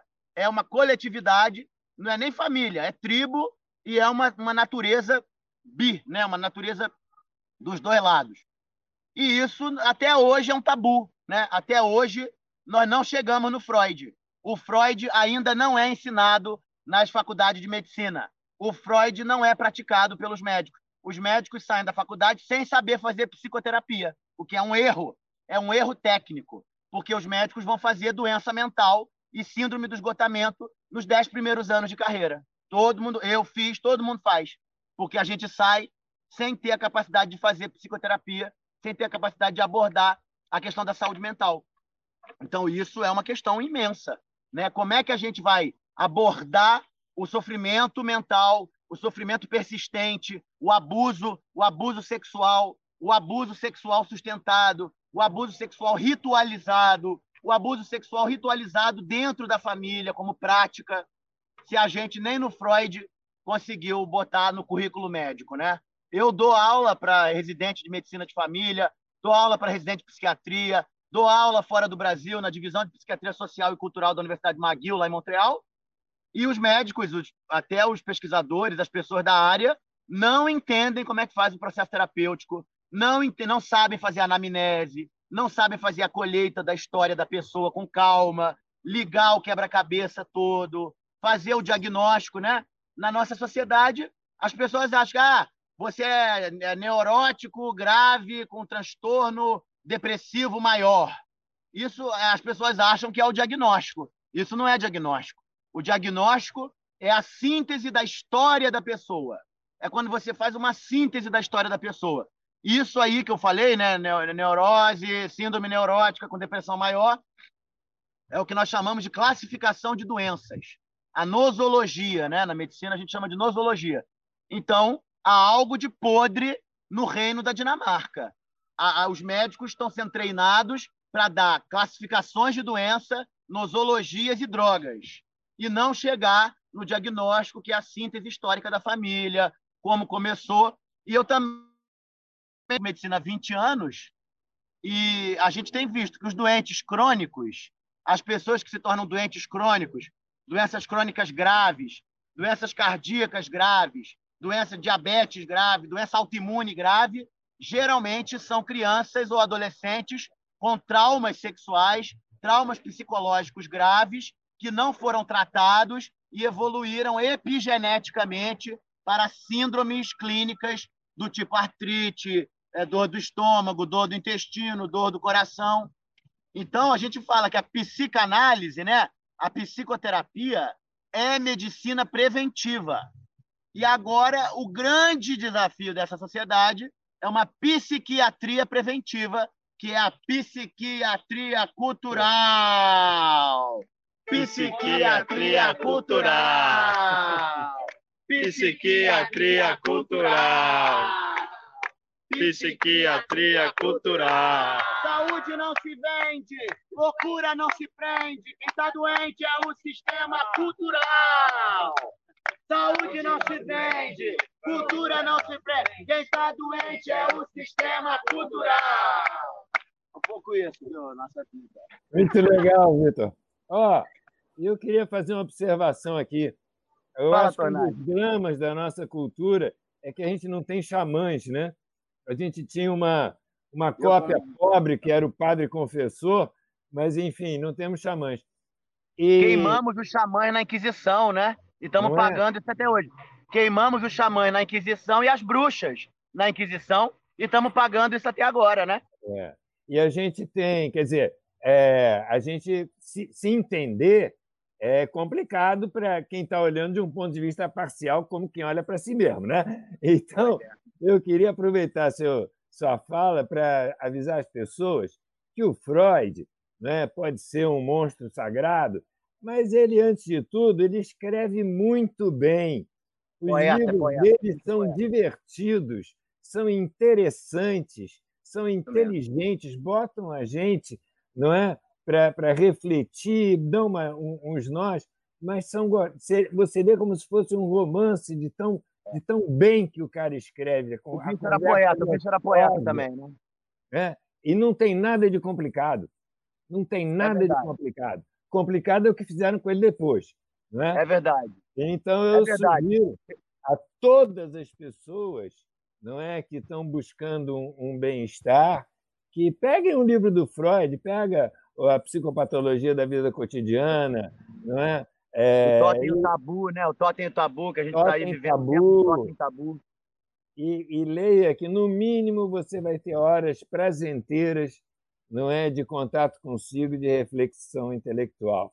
É, O bicho escreve muito bem, é verdade. É, continuando com as questões aqui, mas antes eu queria. Você falou em cultura e você já viveu em diferentes lugares. O Tornag agora falou do xamã. E assim, cada povo tem uma cultura. A gente tem uma cultura geral do ser humano, mas tem, cada povo tem uma cultura. Sim. É, essas questões que nos tolhem, que nos abafam, tem povo em lugares que são muito mais fortes isso. Não. Isso ajuda nessa questão que nós estamos vivendo agora no Brasil? Essa dif- diferença, essa questão cultural que abafa o ser humano, que camufla, porque assim, até um tempo atrás, a gente não discutia muito, era todo mundo muito igual. Com essa questão política atual, as pessoas se desvelaram. E a gente achava que todo mundo tinha a mesma cultura, meu, meu pai, minhas irmãs, meus tios, minha família toda. Mas na realidade, não. Pois é. Então, cada É, eu- povo tem uma cultura e cada Pois é, grupo social, como é que é isso? Tudo isso. Eu fiz a especialização em psiquiatria transcultural, né? Que é psiquiatria social e transcultural. Então eu fui trabalhar no Canadá. Eu tinha trabalhado na Universidade de Tel Aviv antes, né, como imunologista. Eu fiz lá o equivalente ao mestrado em imunologia na Universidade de Tel Aviv. Depois trabalhei, eu cheguei a dar aula na Universidade de Oxford, na Ingla- na Inglaterra. Depois fui para o Canadá, fazer a tese lá em psiquiatria social e cultural. Quando estava no Canadá, fui trabalhar no México.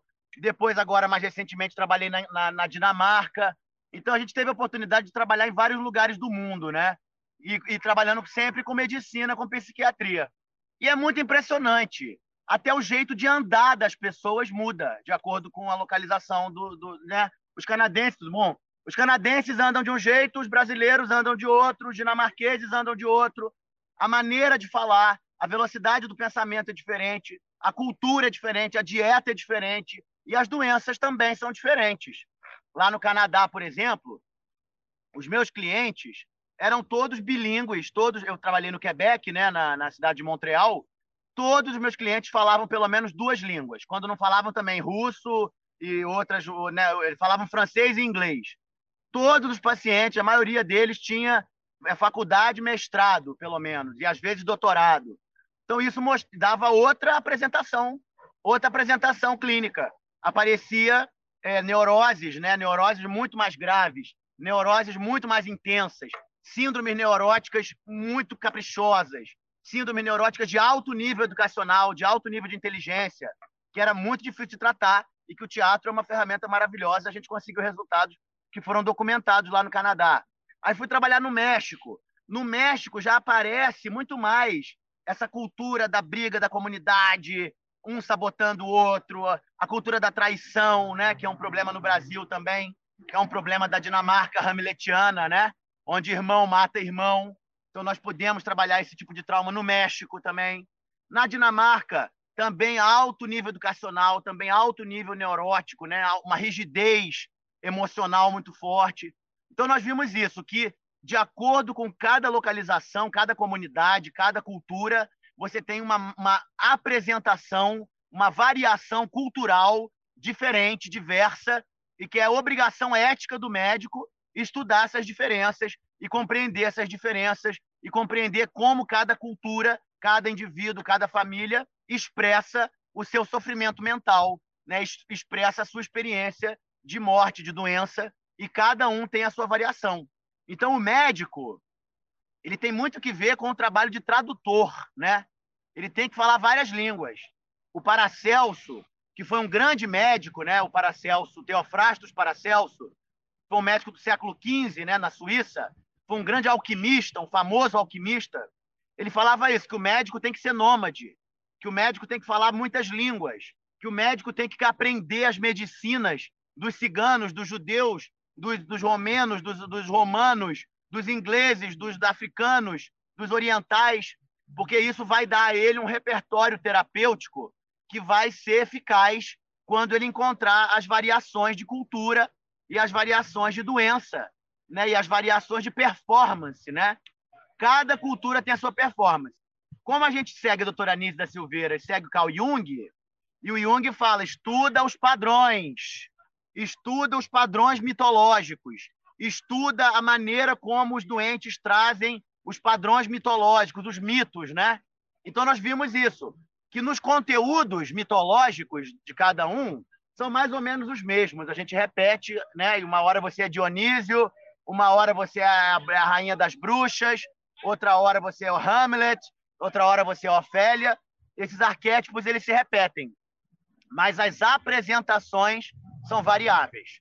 Cada um apresenta de uma certa maneira, com uma certa intensidade, com uma certa visão, e isso você tem que ser capaz de, como um ator, se metamorfosear. Eu falo que o nosso trabalho tem muito que ver com metamorfose telepática.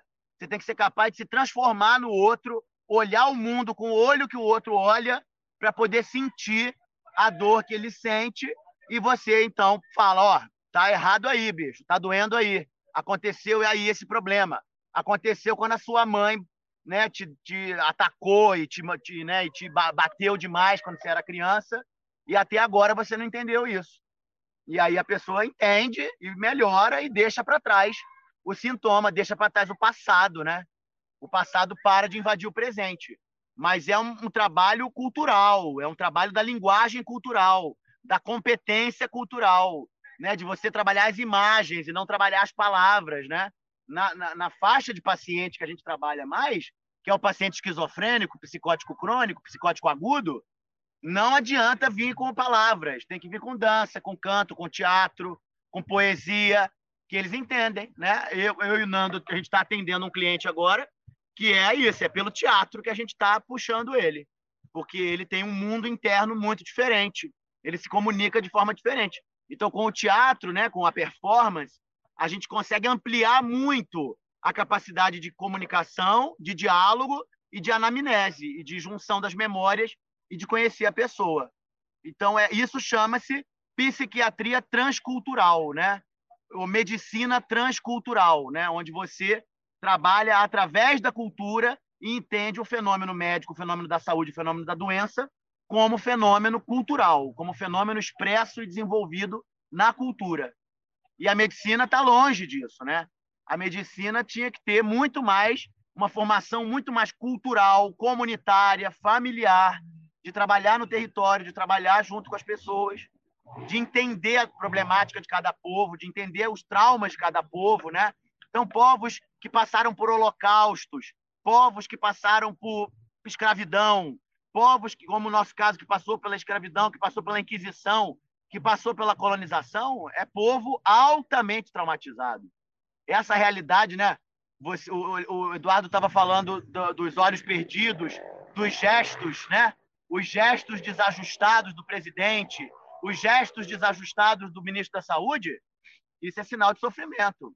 Isso é sinal de que você não está conseguindo realizar o seu discurso e não está falando sobre o que você faz. Você está em confuso, você está em conflito, você está em confusão com aquilo próprio que você é. Então, isso é sinal de que tem treta. O velho Freud, lá no Totem e Tabu, ele fala da ambiguidade, né? O totem você adora e o tabu você odeia, né? O, o tabu é proibição e o totem é adoração. Mas quem aqui nunca amou e odiou o próprio pai? Quem aqui nunca amou e odiou a própria mãe? Quem aqui nunca amou e odiou a própria família? Que joga a primeira pedra. Porque agora esses são sentimentos patogênicos, sentimentos de ambiguidade. Quando eles persistem, né? Quando eles são sentimentos persistentes, aí começa a surgir os sintomas, a autodestruição, a autossabotagem. E é muito importante a cultura, né? É através da cultura que a gente afirma uma cultura de cooperação, de união comunitária, de união familiar, de desenvolvimento, de acolhimento, né? A gente canta isso, né? A gente fala: escuta.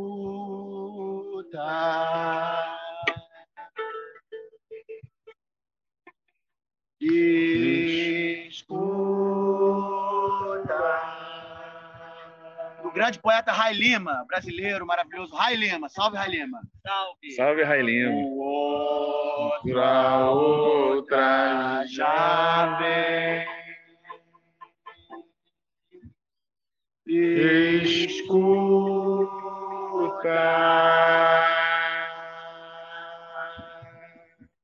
Também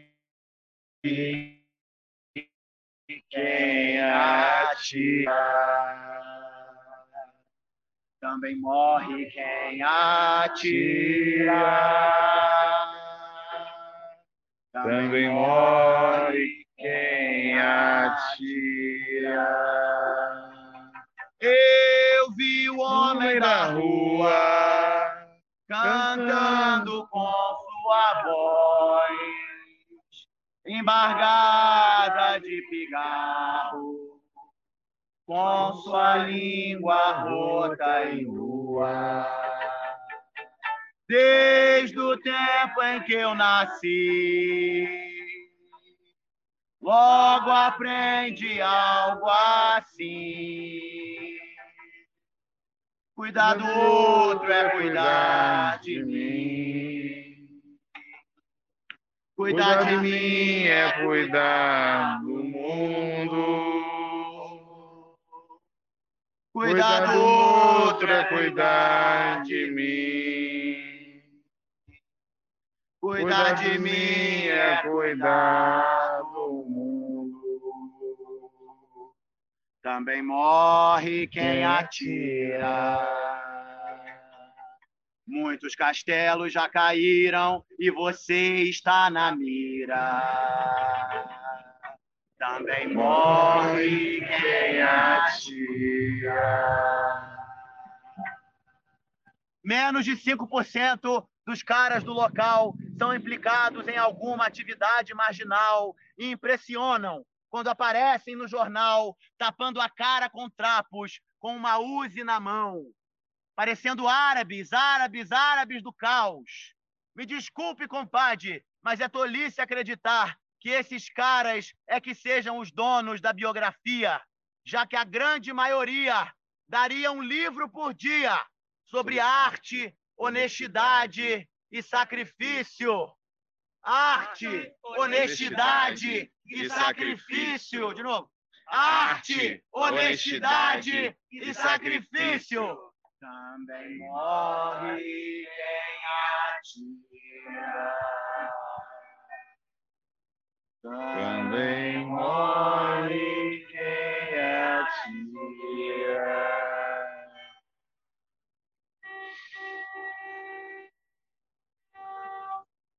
Né? Então, é um pouco isso, assim, né, que a gente tem.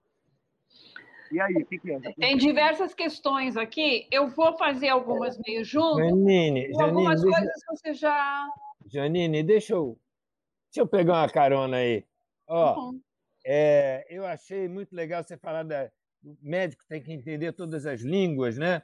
Eu tive é. um grande mestre, professor Magalhães Gomes, quando eu era criança, lá na década de 50. Ele era famoso pelo diagnóstico e ele dizia para mim, filho, medicina é ouvir, é conversa, é conversa. Pois e é, exatamente. Esse cara viajou o mundo inteiro, e eu fui com ele algumas vezes atender de madrugada as pessoas, eu sei ficar sentado na sala, eu era criança, tinha três anos, quatro anos, e eu ficava Sei. vendo através da porta aquele, aquele cara conversando, conversando, conversando, conversando, enfim. Pois é. Isso leva, eu acho que entender as línguas, né?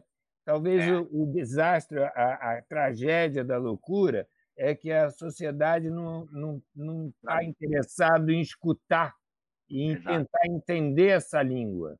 Não é? Exatamente. E isso me levou para uma reflexão muito legal agora. Eu acho que talvez para nós artistas seja a hora de escutar bem essa, porque é, é fácil você ajudar e tratar quem, quem quer, né? Mas quem não quer ser ajudado, quem acha que está certo, tem que escutar com muito cuidado esses caras para a gente aprender o caminho para eles. Desculpe, Janine, eu não queria falar, eu sou poeta, falou de, de línguas, eu já tive que me meter. Mas é escuta. Mas é, é verdade. E eu acho que a cultura pública ela tem uma grande responsabilidade em incentivar esse tipo de cultura, né?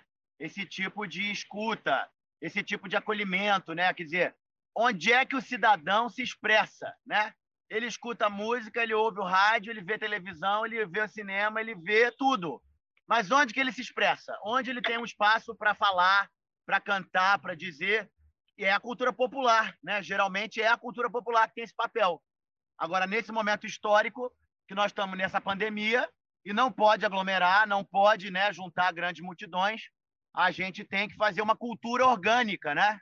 Fazer um movimento de culturas orgânicas, de culturas cultiváveis nas praças, de culturas cultiváveis nos espaços públicos, nos espaços da família, nos espaços da comunidade. Porque me parece que vai ser uma cultura de maior diálogo e de maior é, organicidade, né? nesse sentido, da gente se compreender, compreender a nossa loucura, compreender o nosso passado, né? Se a gente descobre como que a loucura começou, a gente sabe como que é a origem dela. O problema é que a gente recebe uma loucura que a gente não não sabe como ela começou, né? A gente não, não, é, não aprende a origem, né? Não aprende as origens da doença. O Hipócrates fala muito sobre isso. Tem que descobrir a origem das doenças, né? Tem que saber como elas começaram, de onde elas vieram, quais, quais foram as violências, os eventos violentos que levaram aquela família, aquela linhagem a adoecer, né? De certa forma, você já respondeu essa questão, mas de qualquer forma eu vou falar dizendo o nome da pessoa. É, da Elaine Brasil, ela diz: Vou fazer arte coletiva nas ruas e para o povo em tempos de pandemia. E no campo da saúde mental, como podemos, como artistas, nos engajar em um projeto nesses moldes? E a Consolação Udri pede para você falar mais do seu trabalho hoje, como difundir mais esse trabalho Qual a tua sugestão para ampliar esse teu trabalho hoje? Fiz as duas juntas porque elas assim. Muito boa, é muito, é muito legal. Olha, a gente fala muito isso, é Nise da Silveira na cabeça. Né? É a gente fazer uma política pública com base em Nise da Silveira, como eu fiz quando fui gestor na Secretaria de Saúde. É a gente estudar a Nise da Silveira, é ensinar a Nise da Silveira no jardim de infância, é ensinar a Nise da Silveira na escola primária, é ensinar a Nise da Silveira no segundo grau, é ensinar Nise da Silveira nas escolas de medicina, porque não é ensinada, é ensinar é, Nise da Silveira nas escolas de psicologia, que também é mal ensinada, né? pouco ensinada, é ensinar um método. Né? Eu acho que agora é método científico, a gente não tem outra escolha. Nós temos que fazer um trabalho científico. Nós vivemos a era científica, como diria o Galileu. Né? Agora, uma ciência que fale a língua do povo e que não fale em latim. Né? O Galileu fala isso, ele fala, eu poderia falar em latim para poucos, ou falar para muitos, na língua do povo, para as novas ideias precisamos daqueles que trabalham com as mãos. Quem, senão eles, quer saber a causa das coisas? Né? Então, o, o, o Galileu ajuda muito aí, e acho que a doutora Anise também foi muito galileia. Se Galileu disse que a Terra não é o centro do universo, a doutora Anise disse que o afeto é o centro do organismo, né? Então, a, a, a psiquiatria, Nise Psiquiatria, é uma psiquiatria centrada no afeto, centrada na pessoa, o afeto colaborador, tudo isso está publicado, tudo isso está escrito, tudo isso está reproduzido metodologicamente, né? Então é divulgar a NISE, divulgar os, os grupos que trabalham com a prática clínica nisiana, que são poucos hoje. Eu sou o único médico jovem que trabalha praticando o método Nise da Silveira hoje. Todos os médicos e todos os discípulos que a Nise deixou estão se aposentando ou já morreram. E como não teve política pública, como não teve educação médica, não teve educação em torno da obra da Nise, está desaparecendo, está regredindo. Então, isso é muito brabo e muito triste no Brasil. A gente não pode deixar o Brasil devorar nós próprios. Não podemos deixar o, cartório colonial, né? o maldito cartório colonial, que só ensina cientistas estrangeiros, é, psiquiatria estrangeira, medicina estrangeira. Ninguém fala no Juliano Moreira, ninguém fala na Anísia Silveira, ninguém fala no Osório César, ninguém fala no Ulisses Pernambucano, ninguém fala no Lula Vanderlei, ninguém fala nos grandes psiquiatras que nós tivemos e temos ainda que estão vivos, né? Então isso é um grande problema. A grande questão é comunicação. A grande questão é a briga pela memória, né? Eu acho que o Silvio fala isso no Tupi Barbárie, que a nossa, o nosso desafio é a restauração da memória. A nossa luta é pela memória e a nossa memória mais recente aqui no Rio de Janeiro é a doutora Nise, que acabou de morrer, né? Tem 20 anos que ela morreu e 20 anos que está esse essa crise né, de saúde mental, piorando, piorando, piorando. O último presidente brasileiro que chamou a Nise para fazer uma política pública de saúde mental foi Jânio Quadros. Eles fizeram a política e ele pediu renúncia. E a coisa nunca saiu do papel. Então, é preciso fazer uma política pública com o Nício da Silveira que só vai acontecer com a pressão popular. Na Austrália, por exemplo, teve um médico chamado Eric Cunningham Dax. É um nome difícil, mas vale a pena conhecer. Eric Cunningham Dax. O Eric Cunningham Dax fez o que a Nise gostaria de ter feito aqui no Brasil, que foi uma política de saúde mental, onde a arte está no posto de saúde, onde a arte está na medicina de família, onde a arte está instalada nas comunidades e a psiquiatria é feita a partir da promoção da saúde mental. Eles têm até hoje lá o Dex Center, que é o Museu de Imagem do Inconsciente que ele deixou, um museu importante, ativo, liderança mundial nesse campo da arte da, da psiquiatria. Então, eu acho que é um, são exemplos, né? Que gente, o Fred Hicklin, que foi meu professor no Canadá e que foi um psiquiatra na Jamaica, realizou políticas públicas com teatro, com música, com dança, com pintura, em escolas, em postos de saúde, em hospitais psiquiátricos, da mesma maneira que nós fizemos aqui no Rio e da mesma maneira que funcionou. Então a gente acha que a gente tem que fazer isso, é pegar a ciência brasileira, né? Descobrir a ciência brasileira, que é Nício da Silveira, Nelson Vaz, uh, o grande o grande César Lattes, o grande geógrafo Milton Santos, o grande educador Paulo Freire, trabalhar isso para dentro da comunidade. Né? A comunidade tem que receber de volta esse saber que foi desenvolvido a partir dela. São todos cientistas brasileiros que vivenciaram a realidade brasileira e que estão trabalhando no Brasil. Eu vou tentar fazer mais perguntas junto, então, se vai acabar a bateria aí. Acho que vai acabar a bateria aqui. É, como fazer arte coletiva? Acho que perguntei já. O que de fato pode ser chamado de loucura? Como é para você fazer esse diálogo permanente com atores e atrizes, surgindo e permanecendo cada qual no seu tempo? Então, a loucura a gente chama de terreno da vida humana. A doutora Nise chamava de inumerável estado do ser, né? São inumeráveis estados do ser. A gente não coloca rótulo na loucura, né? A gente não é, tenta o máximo não é, rotular as pessoas e não dizer quem elas são a partir dos livros né, de medicina de psiquiatria. Mas a gente usa esse referencial que a doutora Nise deixou, que é do Antonin Artaud. Então, o Artaud falava: o ser é tomado cada vez mais por perigosos e inumeráveis estados do ser. E isso, para nós, é uma definição de loucura. E você vê que a loucura está em todo canto. Todo mundo atravessa inumeráveis estados do ser. Todo mundo muda a sua estado de consciência. Você bebe um café, você fica diferente. Você toma álcool, você fica diferente. Você fuma baseado, fica diferente. Você toma uma droga, fica diferente. Você faz um teatro, dança, canta, fica diferente. Então a gente está o tempo inteiro atravessando estados alterados de consciência. E isso é o processo da loucura. É amplo e restrito. É muito difícil. É um terreno da vida humana. Tudo isso aqui é loucura.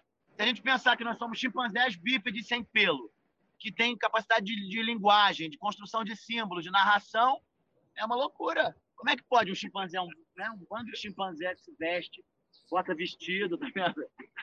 Tudo, tudo macaco, chimpanzé, né, falando, não sei o quê. Então, como que é isso? Isso é loucura. Isso é delírio, né? Um delírio que começou há 3 milhões de anos atrás, quando a gente estava lá na savana africana, começando a caminhar e tudo. Então, a loucura está dentro de nós e é um inumerável e perigoso estado do ser. A nossa obrigação é conhecer ela e não negar ela. Se negar ela, ela vem e te derruba do cavalo. É batata, ela derruba todo mundo. Todo mundo já caiu por loucura. E todo mundo um dia vai cair também. Então, é, é, a loucura tinha que ser tratada com muito mais respeito e muito mais reverência, né? Os gregos acreditavam nisso, que a loucura podia ser fonte de é, inspiração, né? fonte de é, criatividade. Né? E aí, como é que distingue uma coisa da outra? Pelo, pela destruição, né? pelo poder de destruição. Quando a loucura ultrapassa esse limite da criatividade e, e começa a se tornar autodestrutiva, né? e começa a se tornar autossabotadora. Aí a gente né, distingue. Vitor, você acha que nós temos tempo de uma, mais umas duas perguntas ou a tua bateria aí não vai dar para isso? acho que segura, acho que dá mais duas perguntas, a gente pode ir fechando. Tá. Qual a diferença e semelhança com o psicodrama? Ah, é... muitas, muitas, muitas, muitas. É nosso, Moreno é nosso. Tá.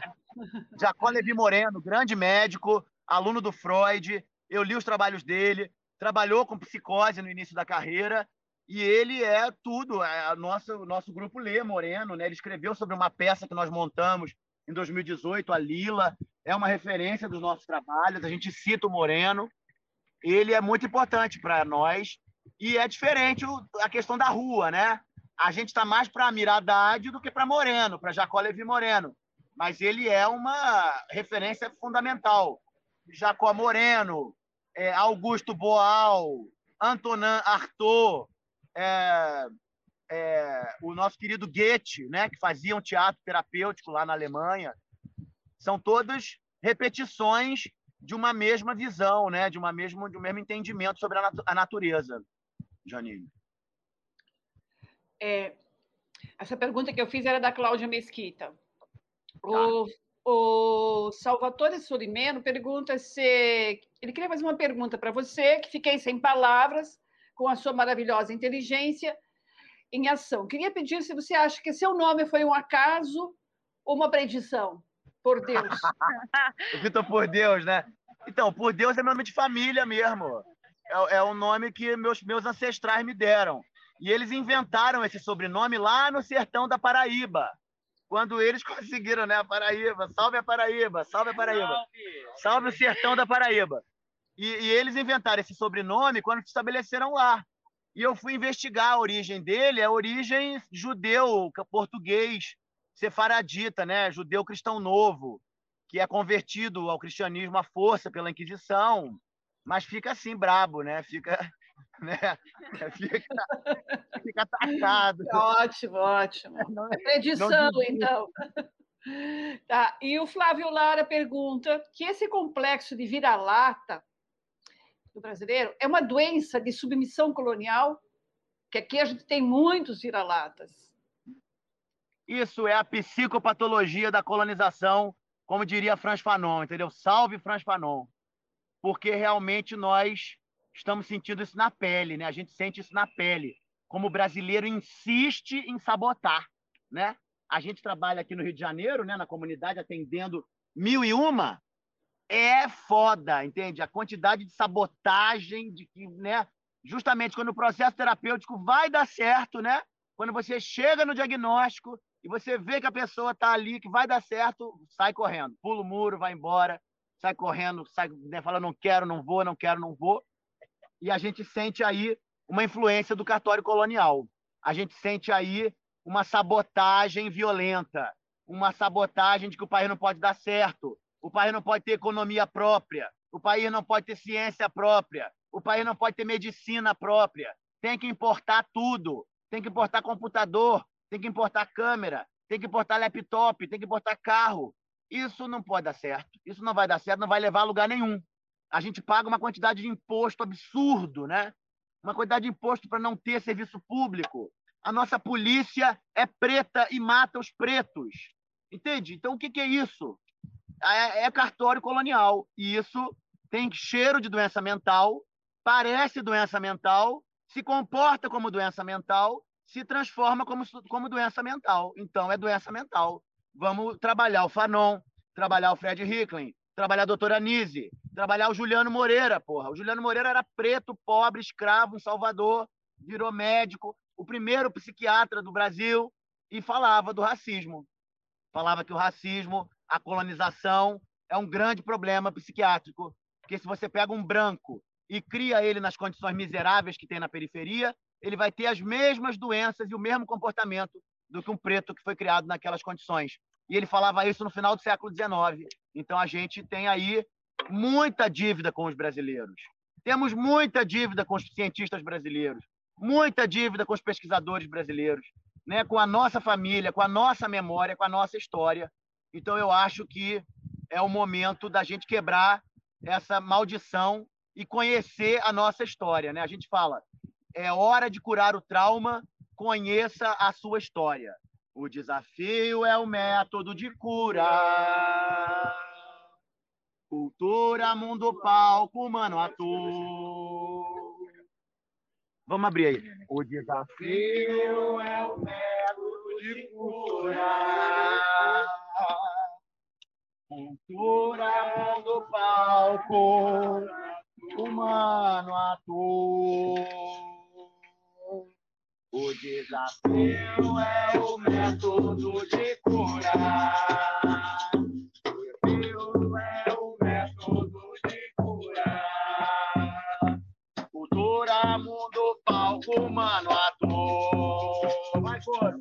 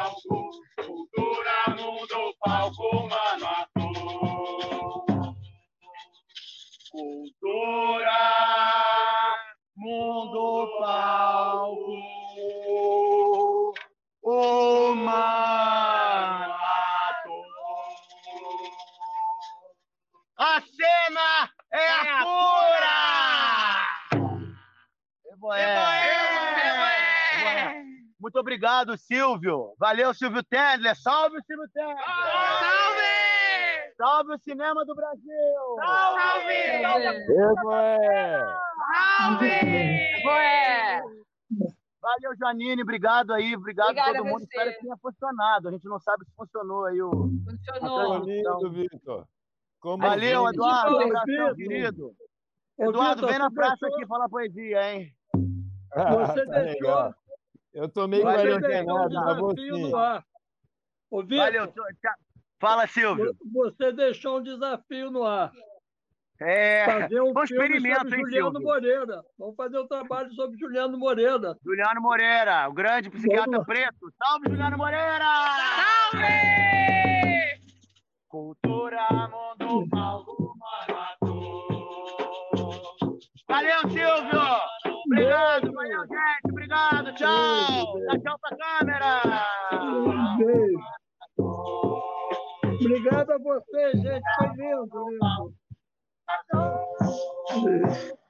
Cultura, mundo, palco. Cultura, mundo, palco. Cultura, mundo, palco, mano, ator.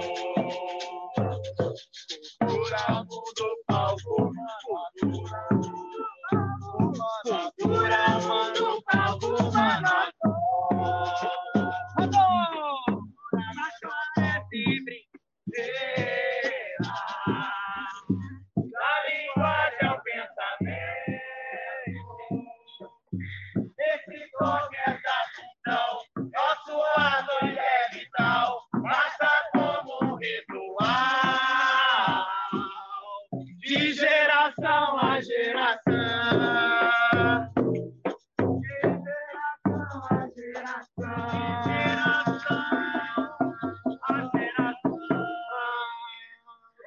fecha aí, doutor.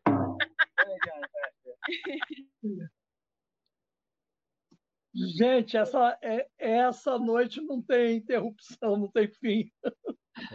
Esse programa termina. Eu Foi queria agradecer a aí, todos viu? que estiveram aqui. Foi lindo, foi uma noite antológica. E não sei se Tornar quer falar, Janine, Bulcão. A palavra está aberta para alguém fechar essa noite, porque ela foi muito emocionante. E deu o caminho para a Escola Superior de Paz. Tem um caminho aí. Tem um caminho aí. Vamos lá. E vai na escuta. Ó, o caminho é, ó, educação. Essa camisa vermelha hoje é em homenagem a ti e à educação. A, a, a Del- a Adelaine está dizendo aqui, final libertário. é, A Não, Suzana está agradecendo. esse foi o sujeito Ah, que foi uma a noite. Freud. O Sebastião, muito bonito. As pessoas estão encantadas. Jussara, Jussara. Soares, lindo mesmo. Olha que lindo. pô. É, pois por isso que a Beth cena é pura. Mendes, olha ela aqui. Especialmente maravilhosa. Foi excelente. Eu acho que um aprendizado para todos nós. Solimeno da Itália. Grande Vitor, grande Silvio, grandes Estados Gerais da Cultura. Veio lá de Pádua. Teve aqui a poetisa Toanda Tal. Veio lá, lá de Niterói. Maria Favorito. Mário Parabéns, ao- Favorito, Mário, Mário Favorito, desculpe. desculpe. parabéns ao Dionísio, que realmente orquestrou a noite, não é não, Silvio? Foi uma noite utópica. Gabriela, Ana Nogueira, até na novela vai dizer maravilha, ela nunca fala maravilha, olha aqui. Pela primeira vez, Ana Maria Nogueira fala maravilha. cara.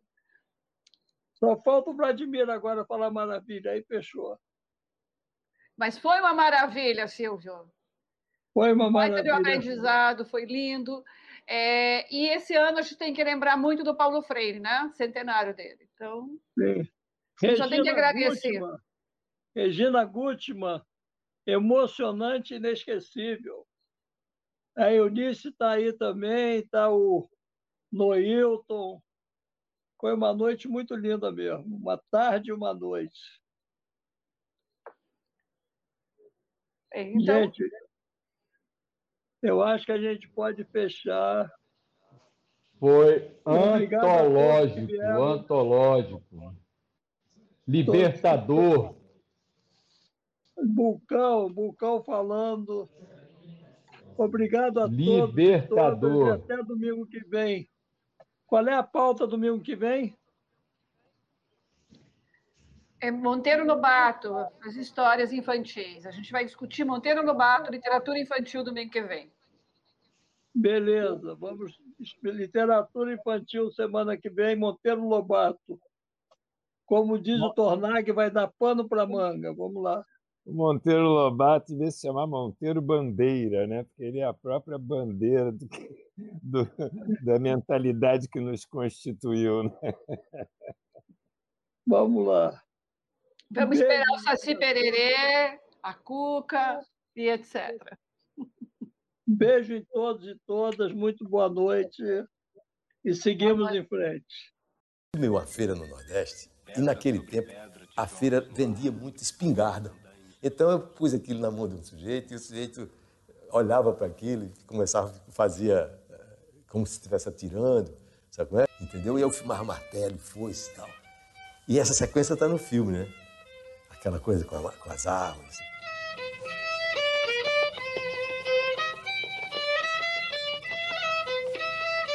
Eles interditaram todo o filme, porque eles que um discurso do que eu tinha armado um discurso, sabe como é?